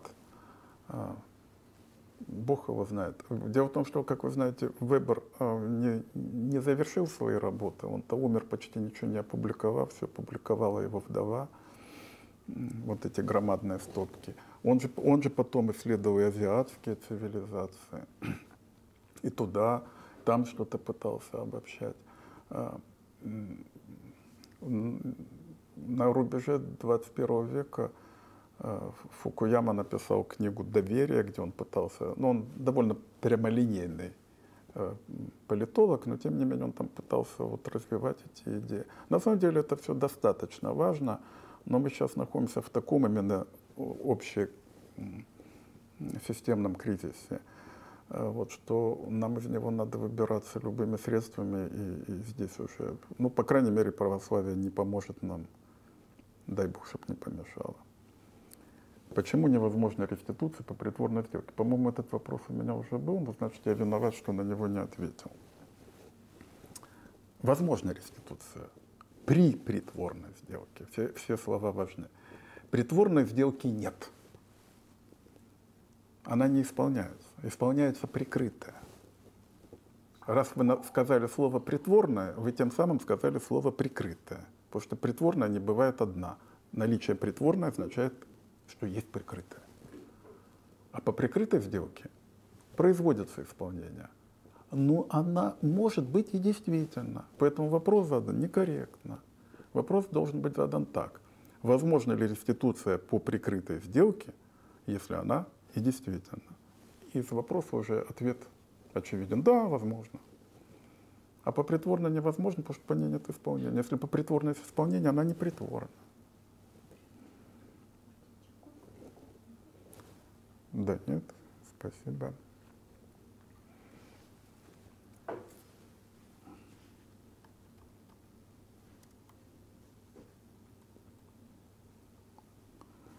Поддерживаете ли вы идею отказа от совместной супружеской собственности? А вы знаете, я даже не знал, что такая идея есть.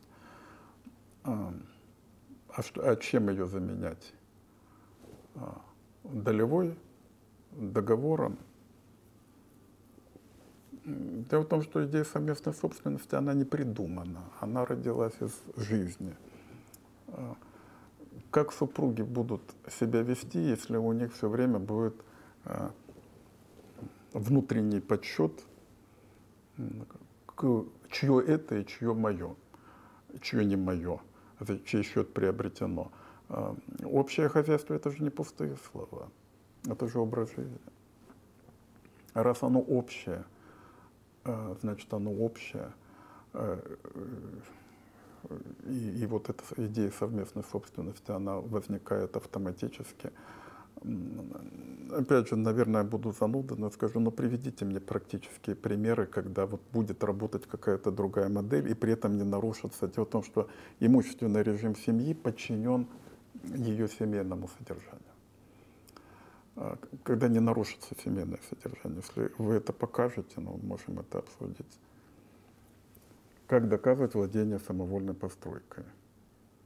Да как владение, любое владение – это факт. Это фактическая позиция. Как доказать владение вот этим стаканом? Фотография, показания свидетелей, отпечатки моих пальцев на стакане. Ну, также и постройка. Кто охраняет? А, фото. У меня в процессах были фото предъявляли. Вот он я, вот она участок, вот оно строение. Кто его обогревает? Раз оно строение, значит в нем что-то делают. Э, в нашем климате надо греться, значит вот подведено отопление, коммуникация. Любое владение самовольной постройкой доказывается так же, как любое владение. Это факт. Поэтому любые доказательства пригодны. Никаких особо э, пред, предписанных доказательств владения не бывает. Через владение участком можно через владение участком, но не обязательно. Потому что если э, на участке будет другая постройка, то э, непонятно, одна самовольная, другая не самовольная, непонятно, кто владеет самовольной. Имеется, а, это где-то подтверждение, чтобы судник квалифицировал иск как негаторный. Чтобы суд, не, чтобы суд не совершил ошибки, я таких рецептов не знаю. Э, если бы я знал, э, я бы здесь э, не выступал в эфире, у меня бы очередь стояла бы на несколько кварталов, и я бы только успел принимать людей. Вот если бы я знал, как, как сделать так, чтобы суд не допускал ошибок. Причем неважно, корыстных или по глупости. Или... Нет у меня таких рецептов. Поэтому сказать вам, как сделать так, чтобы суд этого не решил, не знаю. А как отличить негаторный иск от виндикационного? Очень просто по предмету требования. Если результатом требования является выселение ответчика, он виндикационный. Если результат являет, результатом является оставить ответчика, как он есть, ну, э, ну чего-то от него добиться, возвести забор, там, проложить канавы и так далее, негаторный. На самом деле не такой трудный вопрос, а, как он кажется. В свое время в Высшем арбитражном суде обсуждалась идея, ну давайте откажемся уже от этого самого идеи неприменения исковой для давности для негаторного иска. И чтобы уже прекратить вот этот кошмар с подменой одного иска другим. В принципе, да, наверное, здравая идея. Надо это.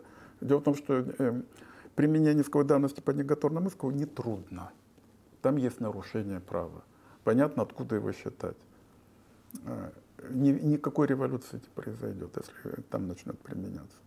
Э, но вот эта та замена исков, подмена прекратится. Как преодолеть хамство в суде в процессе? Было ли у вас такое?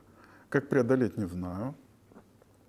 У меня такое было, когда мне судья в кассации э, раз семь меня сажала после слов ответчик как незаконный добросовестный владелец она полагала, что незаконно не может быть добросовестным. И говорю мне, сядьте, подумайте. После шестого раза а, другая судья, которая сидела с ней рядом и которая, видимо, читала книги, наклонилась к ней, что-то шепнула, она перестала меня прерывать. А, вот. А, скорее это характеризует, точнее, я не очень расстроился. Вот. Для меня это был пример невежества наших судей. Она, в общем, продолжает работать, по-моему, в том же суде, хотя ее карьера меня мало волнует, потому что таких судей полно, которые считают, что раз оно добросовестно, оно не может быть незаконным. А, как с этим бороться? Ну, по крайней мере, не хамить в ответ. Ну, остальное мы все время возвращаемся. Видите, у нас две больные темы – Стоит ли читать немецкие учебники, когда у нас вообще не исследовано российское право, и что нам делать в судах, если у нас такие суды? И там, и там все зависит от нас. Но, к сожалению, не все зависит от нас.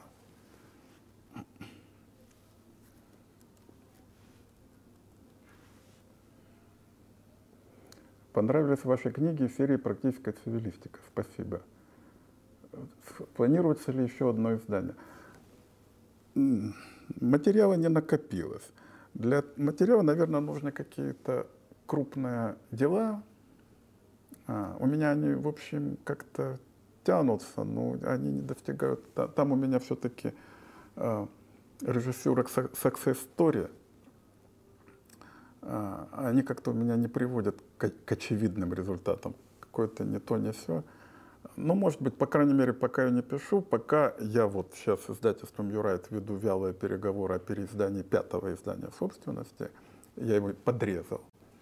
И там написал большое предисловие, где я говорю, какие ошибки, точнее, какие взгляды я пересмотрел, считая себя очень крупным ученым. Вот. А, ну, как это вялые переговоры, они пока ничего не приводят. Вот если удастся это издать, тогда я думаю дальше, чего писать. Чего-то писать, э, в общем, надо, потому что когда утром садишься за стол, то что-то надо писать. Вот, поэтому чего-то буду. За смертную казнь или против? Ну, во-первых, от меня ничего не зависит, а во-вторых, для адвоката вопрос совершенно бессмысленный. Адвокат, который за смертную казнь, в общем, ему надо как-то пересматривать профессию.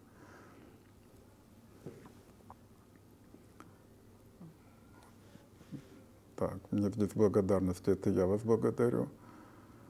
А, и а, повторяю то, с чего я начал. А, с чего я начал, я от вас жду помощи в развитии нашего жанра. Я пока вместе с вами ищу его содержание пределы. Привлекайте ваших коллег, может, они какие-то идеи выскажут вещь, на которой не зарегистрировано право собственности. Может считаться вещь? Очень хороший вопрос.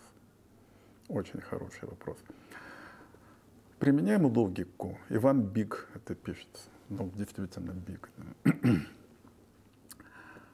А, у нас моим учеником Владом Костко был в прошлом году написана большая статья, такая эпохалка, о понятии вещи. А, нескромно заявлю, что за 2000 лет до этого все знали, что такое вещь, определить ее не могли. Бытовало определение Гая, вещь – это то, что можно потрогать пальцем. Океан можно потрогать пальцем. Гору можно потрогать пальцем. Это не вещь. А потом оно как-то модифицировалось, но в общем признавалось, что вещи существуют в природе. А, очень важно для нас была книга Ханны Аренд. Я ее очень широко рекомендую. Сам я ее нашел сравнительно недавно. Такие книги надо читать в молодости. У вас есть преимущество, вы можете их читать, а я не мог их читать. Их просто у нас не было. Хану Арен мы знали только в связи с проблемой тоталитаризма, и то в довольно таких э, э, скептических оценках. У нее есть книга «Вита актива» которая а, никакого отношения к праву не имеет, написано в полемике с марксовым пониманием труда. И в этом плане как раз э, вот с Марксом какая история? Э, его выбросили из нашей идеологии, вместе с самой идеологией, э, не додумав. То есть сначала о нем думали там, в начале 30-х годов, потом те, кто думали, расстреляли или посадили. А потом э, то, что Иосиф Виссарионович при своем достаточно догматическом подходе посчитал марксизмом, это, это не марксизм. Стали штамповать по учебникам. А, его плохо знали, его не знали вообще. У него много интересного. У него там, где он ошибается, ошибки гения заслуживают внимания. Они, они, это не должно заканчиваться на свою работу, он ошибся. Здесь только все должно начинаться. Это недодумано. И как раз э, бережное отношение к Марсу – это его критика, а не ругань по его поводу. И вот как раз работа Ханарит – это критика Маркса. Довольно сильная, глубокая. И она, в частности, показывает, что э, критикуя концепцию труда и выдвигает идею, которая, в общем, мне была до этого понятна – ну, если ты что-то придумал, то, что до тебя придумали другие, ты не имеешь права сказать, что ты это придумал. Я говорю, вот она это придумала. Вещь это то, что создано по идее. Это та самая платоновская идея, которую Арент великолепно знал, как всю греческую философию. Она в свое время у Хайдеггера училась, и лекции Хайдеггером читал на древнегреческом языке. И все студенты его понимали. Так вот, эта идея лежит в основе создания вещи. У Маркса вообще этого нет. У него труд создает вещь. Она как раз труд отодвигает в сторону. Говорит, главная идея. И по идее создается вещь. Потом она там дальше развивает свои взгляды. Прекрасная книга. Я здесь остановился. Я сказал, в этой идее что заложено? Полезность. Для того, чтобы вскипятить воду, нужен котелок или чайник. Идея котелка появляется в голове, потом по этой идее ремесленник создает вещь. Ремесленник по-гречески демиург, красивое слово. Он работал демос, он работал на виду у людей. И в этой идее наряду со всем другим, а это уже мое добавление, которое ей не нужно, она не юрист, заложена возможность владения. Показываю. Показываю. Возможность владения. Вы видите, как задуман этот стакан? Так, чтобы его можно было взять в руки. Это часть идеи. Поэтому к мысли Ханари, что созданию любой вещи предшествует идея, юристы, ну мы с Владом Костко, добавляем еще одну вещь, э, еще одну фразу. В части этой идеи это возможность владения вещью. Поэтому определение вещи – это материальный объект, созданный человеком из материала природы, и Аренд блестяще показывает, как происходит вырывание материи природы и перетаскивание ее в человеческий мир, где она больше не может вернуться назад. Стакан мы не можем выбросить стекло, не, не усвоится природой.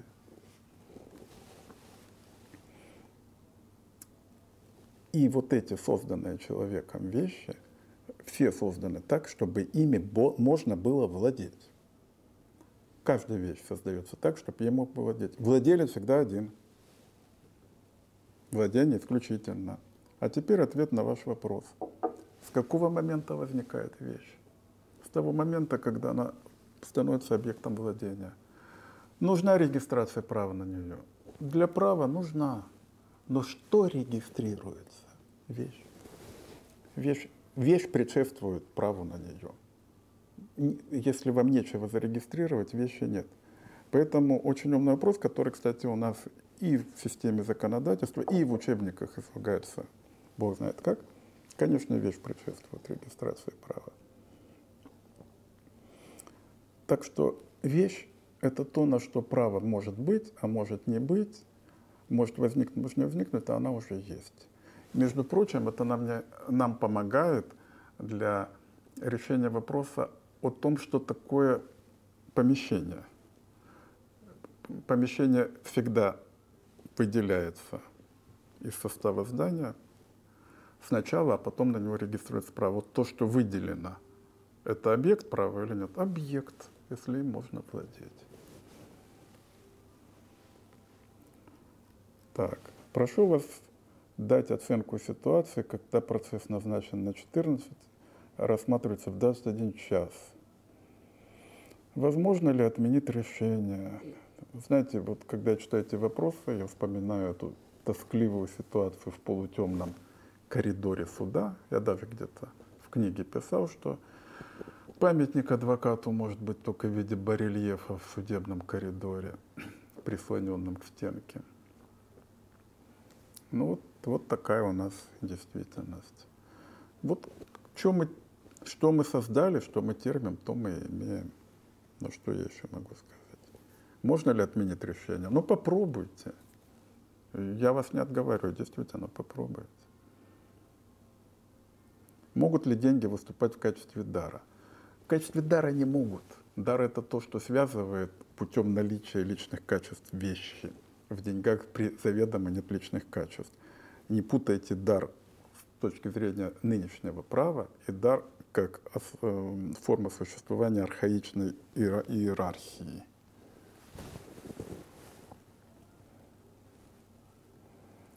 А, а коррупция – это уместный вопрос. Когда возникла коррупция? Вот э, как это не смешно, в обществе даров, где все передают вещи, чтобы установить зависимость, не может быть коррупции, потому что там все коррупция, там все время подкуп, только не в нашем понимании слова. Он там не маскируется, он там демонстрируется. Князь раздает подарки дружине, он ее покупает. Но они же демонстрируются. Ведь все эти... Что такое гривна? Это то, что на шею одевалось, показывали. Вот она у меня. Откуда меха? Это демонстрация. Подкуп появляется, когда распадается система даров. Это э, одновременно вот эта родовая боль, которая не кончается, и чем общество ближе к архаике, чем оно более, тем оно более кривисно, тем более оно заражено коррупцией. От коррупции избавляются не путем критики, не путем правосудия, путем цивилизованности. Очень интересная тема, но это не для юристов, наверное, для обществоведов. Я не видел там толковых работ в этом направлении. Как исследует российское право через решение казусов? Казус вам дает проблему. В одном казусе вы можете получить проблему, которая вас будет 10 лет э, кормить ваше сознание, и вы можете из нее продуцировать новое, новое, новое, новое. Это не означает, что вы должны каждый день брать 10 казусов, находить в них проблемы, систематизировать их и так далее. Одна проблема э, цепляет другую по мере продвижения вглубь права. Продвижение вглубь права – это и есть его изучение. Один казус вам может помочь понять ну, или всю систему права, или значительную часть. Имел ли место в вашей карьере обман со стороны клиентов? Ну, у адвокатов есть довольно пошлая поговорка, наш главный враг – клиент. А, мне не очень э, часто приходилось конфликтовать с клиентами, но я, понятие, я не очень хищный адвокат, поэтому, может быть, я просто отступал, когда надо было брать клиента за горло. Соответственно, я не получал встречных ударов. Не помню больших конфликтов с клиентами, но периодически были. Иногда мои коллеги, которые были клиентами, вели себя крайне непорядочно, но я тоже в основном отступал. Я думаю, что они об этом скорее жалеют, чем рады этому, тому, что я отступил.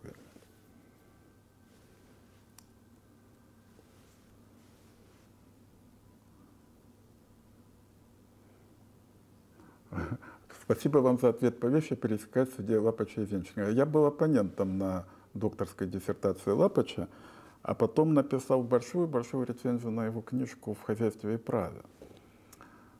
И он мне сказал, а, он очень милый был человек, замечательный. Да, это рецензия поинтереснее, чем рецензируемый объект. Вот. Я думаю, что это был комплимент. Ну, я вот с, того, с той поры я начал над многим думать. У него, у него очень есть толковая идея дискретности материи, как основание вещи но там нет вот этой ханна-арентовской идеи, идеи идеи, что в основу вещи положена идея. А, в общем, замечательный был человек. Рано умер, так от тромба, в общем, как-то жалко. Можно ли утверждать, что в России в праве недвижимости вечный договор проявляется в двух волеизъявлениях? Адресуемых Росреестру, волеизъявление продавца, э, господа, а если продавец умер? Вы что, не сможете зарегистрировать в Росреестре права? В 62 пункт постановления 1022 говорит, что можете, и правильно говорит. А куда же делся ваш вечный договор? Значит, нет никакого вечного договора в российском праве. Я об этом много писал. Видимо, придется писать еще очень много. Очень жалко, что на такую неглубокую тему приходится много говорить. Но что делать? Запросы такие-то. Вот а, а, Козловский очень любил петь песенку герцога из Регалета. Ужасно пошлая, ужасно банальная песенка, но ее очень любила публика, и главное, ее любил Сталин.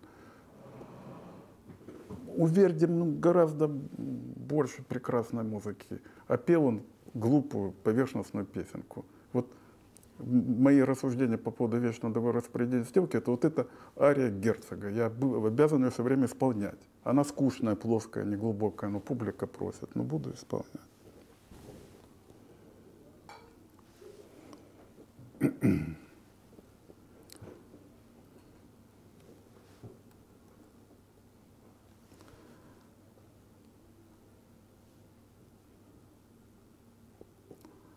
Ну, председатель Верховного суда сказал, что судебная власть самая слабая. Не буду спорить с председателем суда, не надо спорить. Можно ли под вашим руководством писать диссертацию?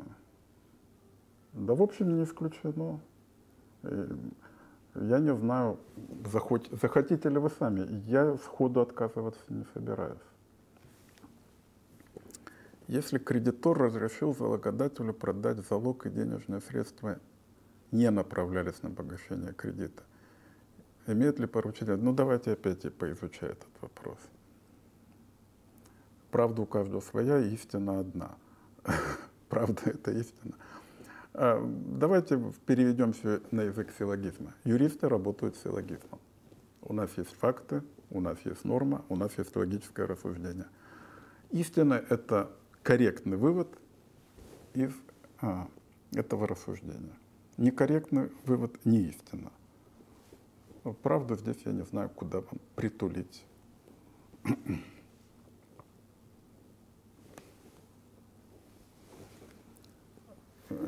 Начинают комментировать, что сторона могла забрать свое заявление без регистрации, без объяснения. Совершенно верно. Здесь гораздо более убедительный другой пример, что если сторона просто не явилась, то другая сторона может в суде зарегистрировать, где вы здесь вечный договор обнаруживаете. Если другая сторона говорит, я не хочу передавать ему право собственности, то что суд отвечает? А нам все равно, хочет или не хочет. Вы где здесь вечный договор видите? Это что за договор такой, в котором одной из сторон говорит, да нам все равно, чего ты хочешь. Вы знаете такие договоры? Я не знаю. И, наверное, до конца своей карьеры я не, я не признаю такие отношения договора. Я всегда студентам привожу другой пример. Вы договорились, что у вас право переходит в момент получения платежа. Нормально, нормальная сделка. Понятно. В момент получения платежа Получатель находится э, на операции под наркозом. У него нет сознания. Вы где здесь видите вечный договор? Во-первых, стал ли он собственником в момент получения? Стал. А где здесь вечный договор? Да, можно массу других приводить, приводить примеров. видно, опять говорю, это песенка герцога, опять придется ее петь. Являются отношения заявителя Росреестра частными? Как это можно? Росреестр госорган, у него публичные функции. Какие там частные отношения? Ну что вы? Типичные публичные отношения.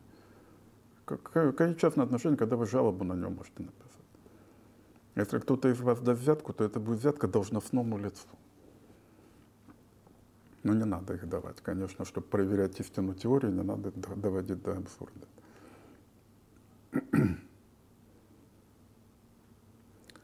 Вещь, изъятая из оборота, не видна гражданскому праву. Но я не знаю, какой-то тезис странный. Вещь, изъятая из оборота, вообще говоря, на нее владение это есть, так что право она видна. Сторонники вечного договора утверждают, суд заменяет волю стороны, которую уклоняет. Суд не может заменять волю стороны. Воля стороны – это частная штука. У суда вообще воли нет. Суд решает споры. Или при регистрации суд проверяет наличие юридического состава. А он не заменяет.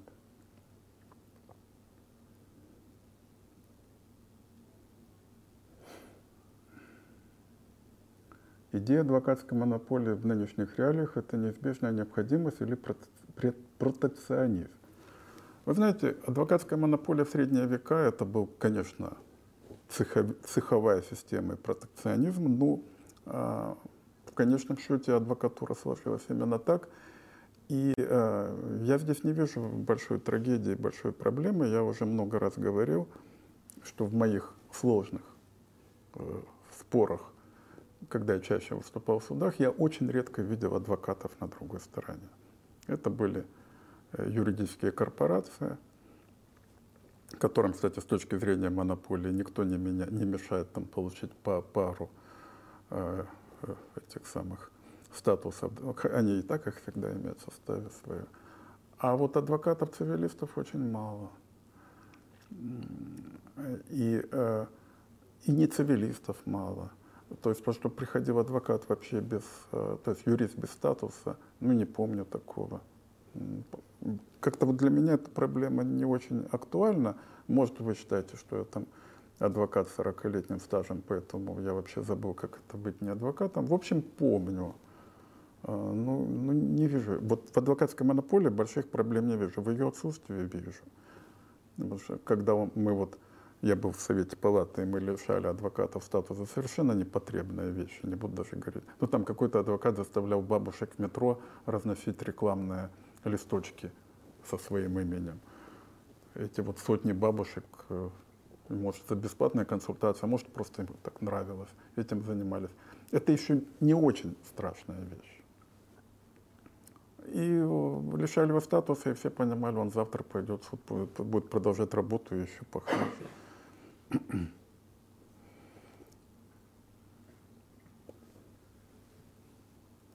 Как должна проводиться регистрация перехода прав при мене? Я, что-то говоря, не вижу проблемы в этом вопросе. Э, я об этом писал, но снова повторю регистрируется наличный юридический состав. Если состав накопили, предусмотрен 218-223, то есть сделка плюс факты, на которые указаны в сделке. Вот он и регистрируется. Когда? Ну, если вы не хотите идти в суд, значит, тот, кто хочет, пойдет в суд, потащит и зарегистрирует.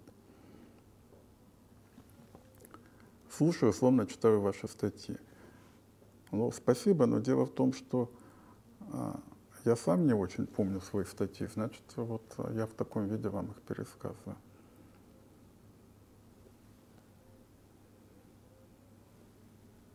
Здесь начинают спорить, что если вещи взяты из оборота, видна, но не гражданскому праву. Ну, не буду здесь, э, по-моему, не очень интересно. Мне, по крайней мере.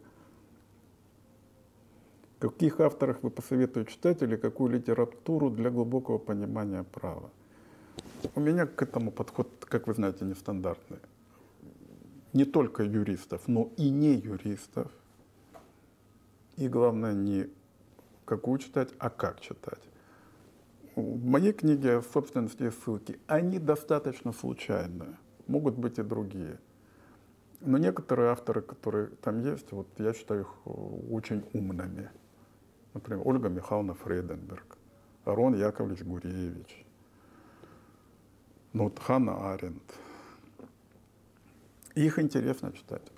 У них увлекательные книги. Но думать надо. Важнее а, не автор, а вы, читатель.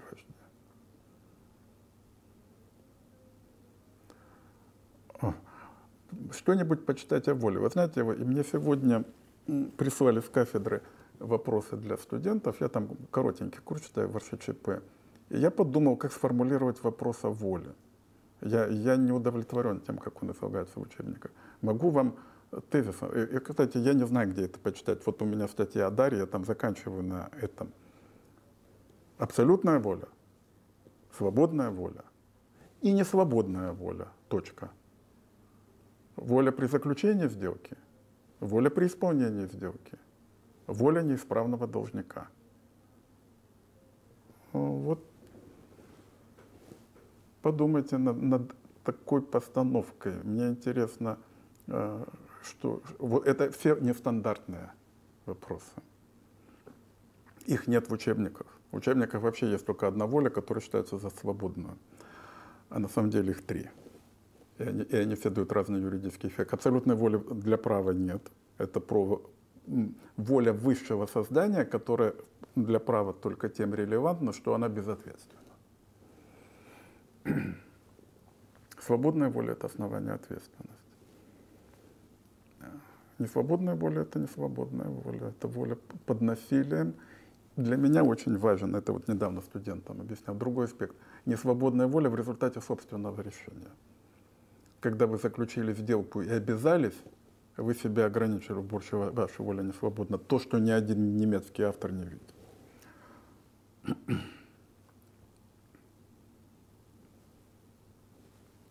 Поддерживаете ли вы, что только земельный участок недвижим? Конечно, поддерживаю. Дело в том, что только земельным участком можно владеть. А если на нем что-то построено, вы должны спрашивать хозяина участка. То есть э, мое понимание вещи приводит к тому, что только земельный участок – вещь. Так что, конечно, я поддерживаю. Будут ли озвучены ответы на вопросы к прошлому стриму? Вы знаете, я не все вопросы нашел. А, я вот что-то себе записал на свой ридер и пытался в него уже влезать. Потом меня отвлекла еще бегущая строка. Давайте так, я не хочу с вами терять контакты, не хочу, чтобы вы были разочарованы. Поэтому те вопросы, которые вы считаете вот важно, чтобы ответить, во-первых, это вопросы по конкретной проблеме. Опять не конкретное дело, а конкретная проблема. А, повторите, чтобы нам было понятно, когда еще вступать, а, выступать нам с вами. Э, или на Moscow Lawyers можете прямо на меня повторять. Ну, например, вот из прошлых – Э, явный конфликт интересов органа управления была у меня статья. Здесь вопрос. Если директор в двух компаниях и ситуация конфликта, как поступать директору? У меня там в статье, в общем, выход подсказывается. Если у директора явный конфликт, не скрытый, не подразумевая явный, ему надо подавать в отставку. Вот так. Значит, если у него конфликт, э, значит, он не может совершать эту сделку. Так, еще я смотрю.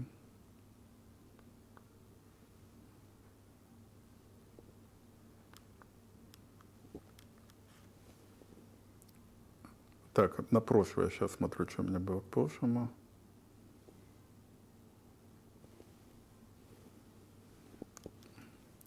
И что к сегодняшнему.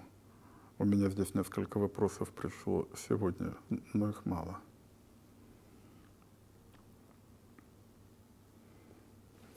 Какие приоритетные развития интеллектуальной собственности? Как-то не близка мне эта тема. Э, цифровые права.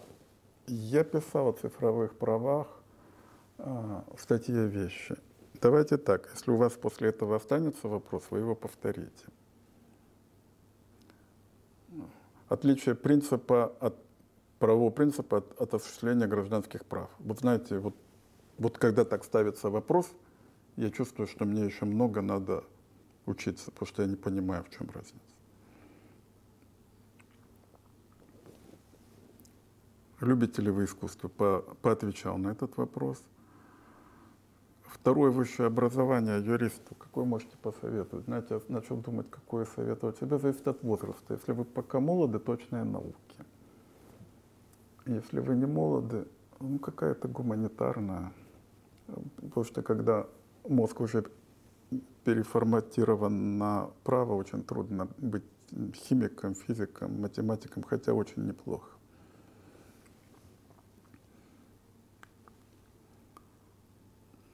Как закрыть ООО госслужащий, который а, перешло от, от наследства? Ну, прикладной вопрос – я, честно говоря, посижу, вам отвечу. Только я не вижу, в чем мое преимущество перед вами. Вы, по-моему, лучше меня на него ответите.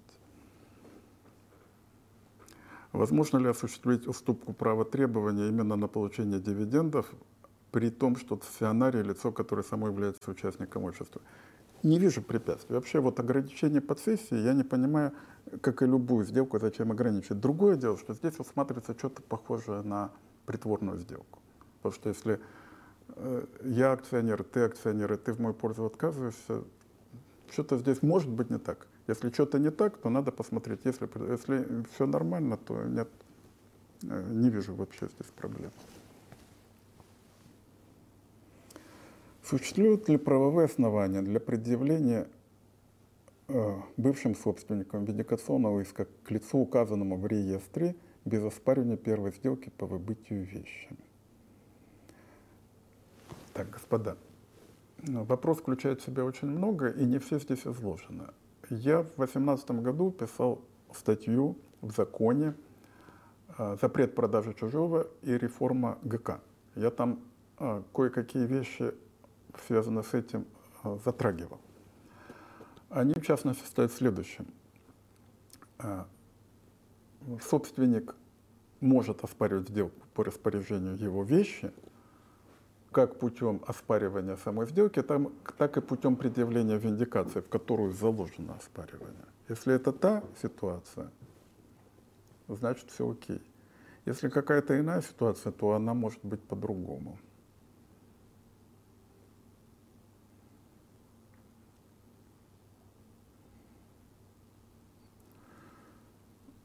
Так, является ли обязательство по реституции встречным?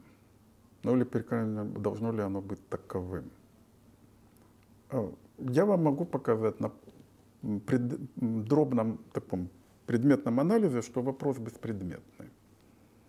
А, и я об этом писал. Давайте так, по-моему, это у меня есть а, в комментарии к статье 167, который содержится в книжке о сделке. Будьте добры, найдите минут 10, прочитайте это там. И если вас не удовлетворит то объяснение, которое я даю, по-моему, я там это писал. Если я не писал, то вы мне напишите, что я ошибся, потому что, вот говорю, Россия нас мне не, не чужда. Тогда мы к нему вернемся. Это довольно детально, довольно нудный анализ, который показывает, что вопрос беспредметен, что он просто не встанет. А, с формальной точки зрения реституция это формальный инструмент, он, он не правовой. Э, там нет встречности, там каждая из сторон должна вернуть другой. Там нет добавления при условии, что и та вернет. Поэтому здесь ответ формальный – нет. Ну, если по существу начнем разбирать, вы увидите, что нет. Э, встречность здесь ни при чем.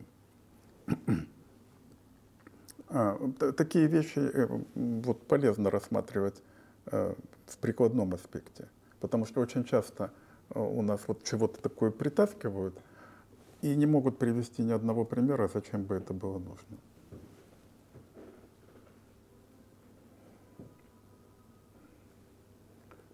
Специалист с заочным образованием никогда не сможет стать настоящим цивилистом. Вы по-прежнему придерживаетесь этой точки зрения? Ну, мой печатный опыт показывает, что и специалист с очным образованием не всегда становится настоящим цивилистом. Я шучу, конечно. Ну, вот в своей книге я приводю пример. Ну, повторю его. У меня есть ученица, а, она очень толковый менеджер, очень хваткая, очень корыстная, очень предприимчивая. Э, ну, как юрист, э, наверное, не самая лучшая. Она, в общем, и не претендовала на это. Вот она основала юридическую фирму и использовала тесты для приема на работу. Причем это была фирма э, по простым делам, то, что американцы называют street lawyers. Вот она их набирала. Она, как она мне рассказывала, она протестировала на своем тесте 700 претендентов, и, не, и тесты не, не сдал никто. Давайте пока это будет промежуточный ответ на ваш вопрос.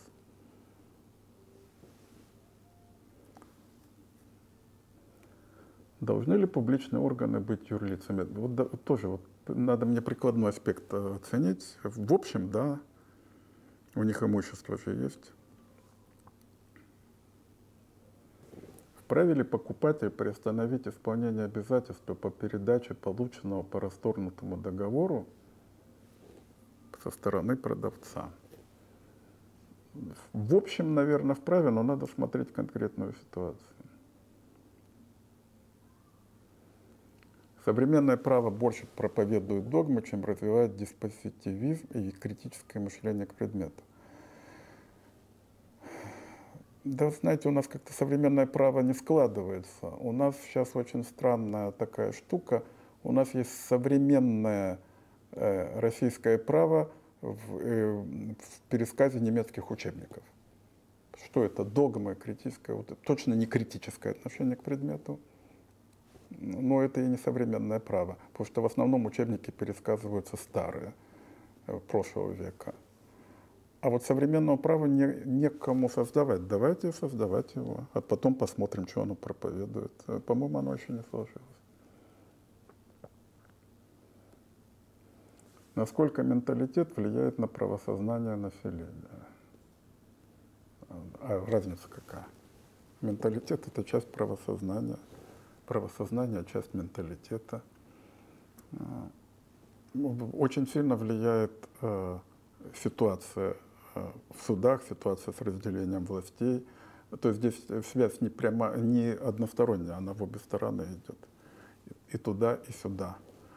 И я все время говорю, что э, это не происходит мимо нас за окном, это с нашим участием происходит. Для нас, наверное, это самый важный аспект.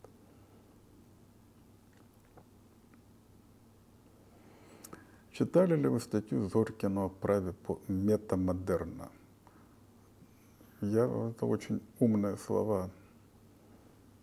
Мне надо немножко поготовиться.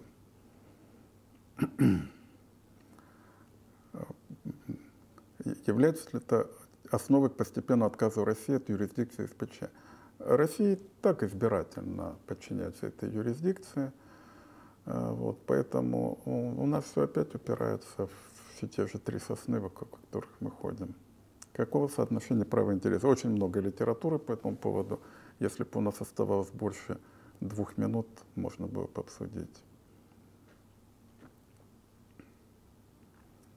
Вы ходите на митинги. Ходил, когда я бывал в Москве. Очень хорошие лица на митингах. Мне это больше всего там нравилось. Но последнее время не хожу. Ну, вас не буду ни убеждать, ни отговаривать. Это решает, решает каждый. Так, у нас истекает время. Большое вам спасибо за участие. Мне было интересно, мне важна эта обратная связь. Мне интересно с вами общаться. Сегодня не было троллинга, поэтому мое предупреждение оказалось напрасным в начале э, насчет того, что я его не замечаю. Вот, может быть, это означает, что было меньше народу, чем обычно, и меньше интерес, чем обычно. Но будем думать, что я ошибаюсь. Всегда готов ошибиться и признать свою ошибку. И жду от вас обратной связи. Ну, Действительно буду рад, если у нас э, это получится, и мы снова встретимся. А, Спрашивают, вексель умер или нет? Ну, вот семинар наш умер, значит. Всего хорошего. Можем на- начать следующий семинар с обсуждения судьбы векселя. Можно ли с вами сотрудничать в качестве ментора? Да, может, можно. Спасибо. До свидания.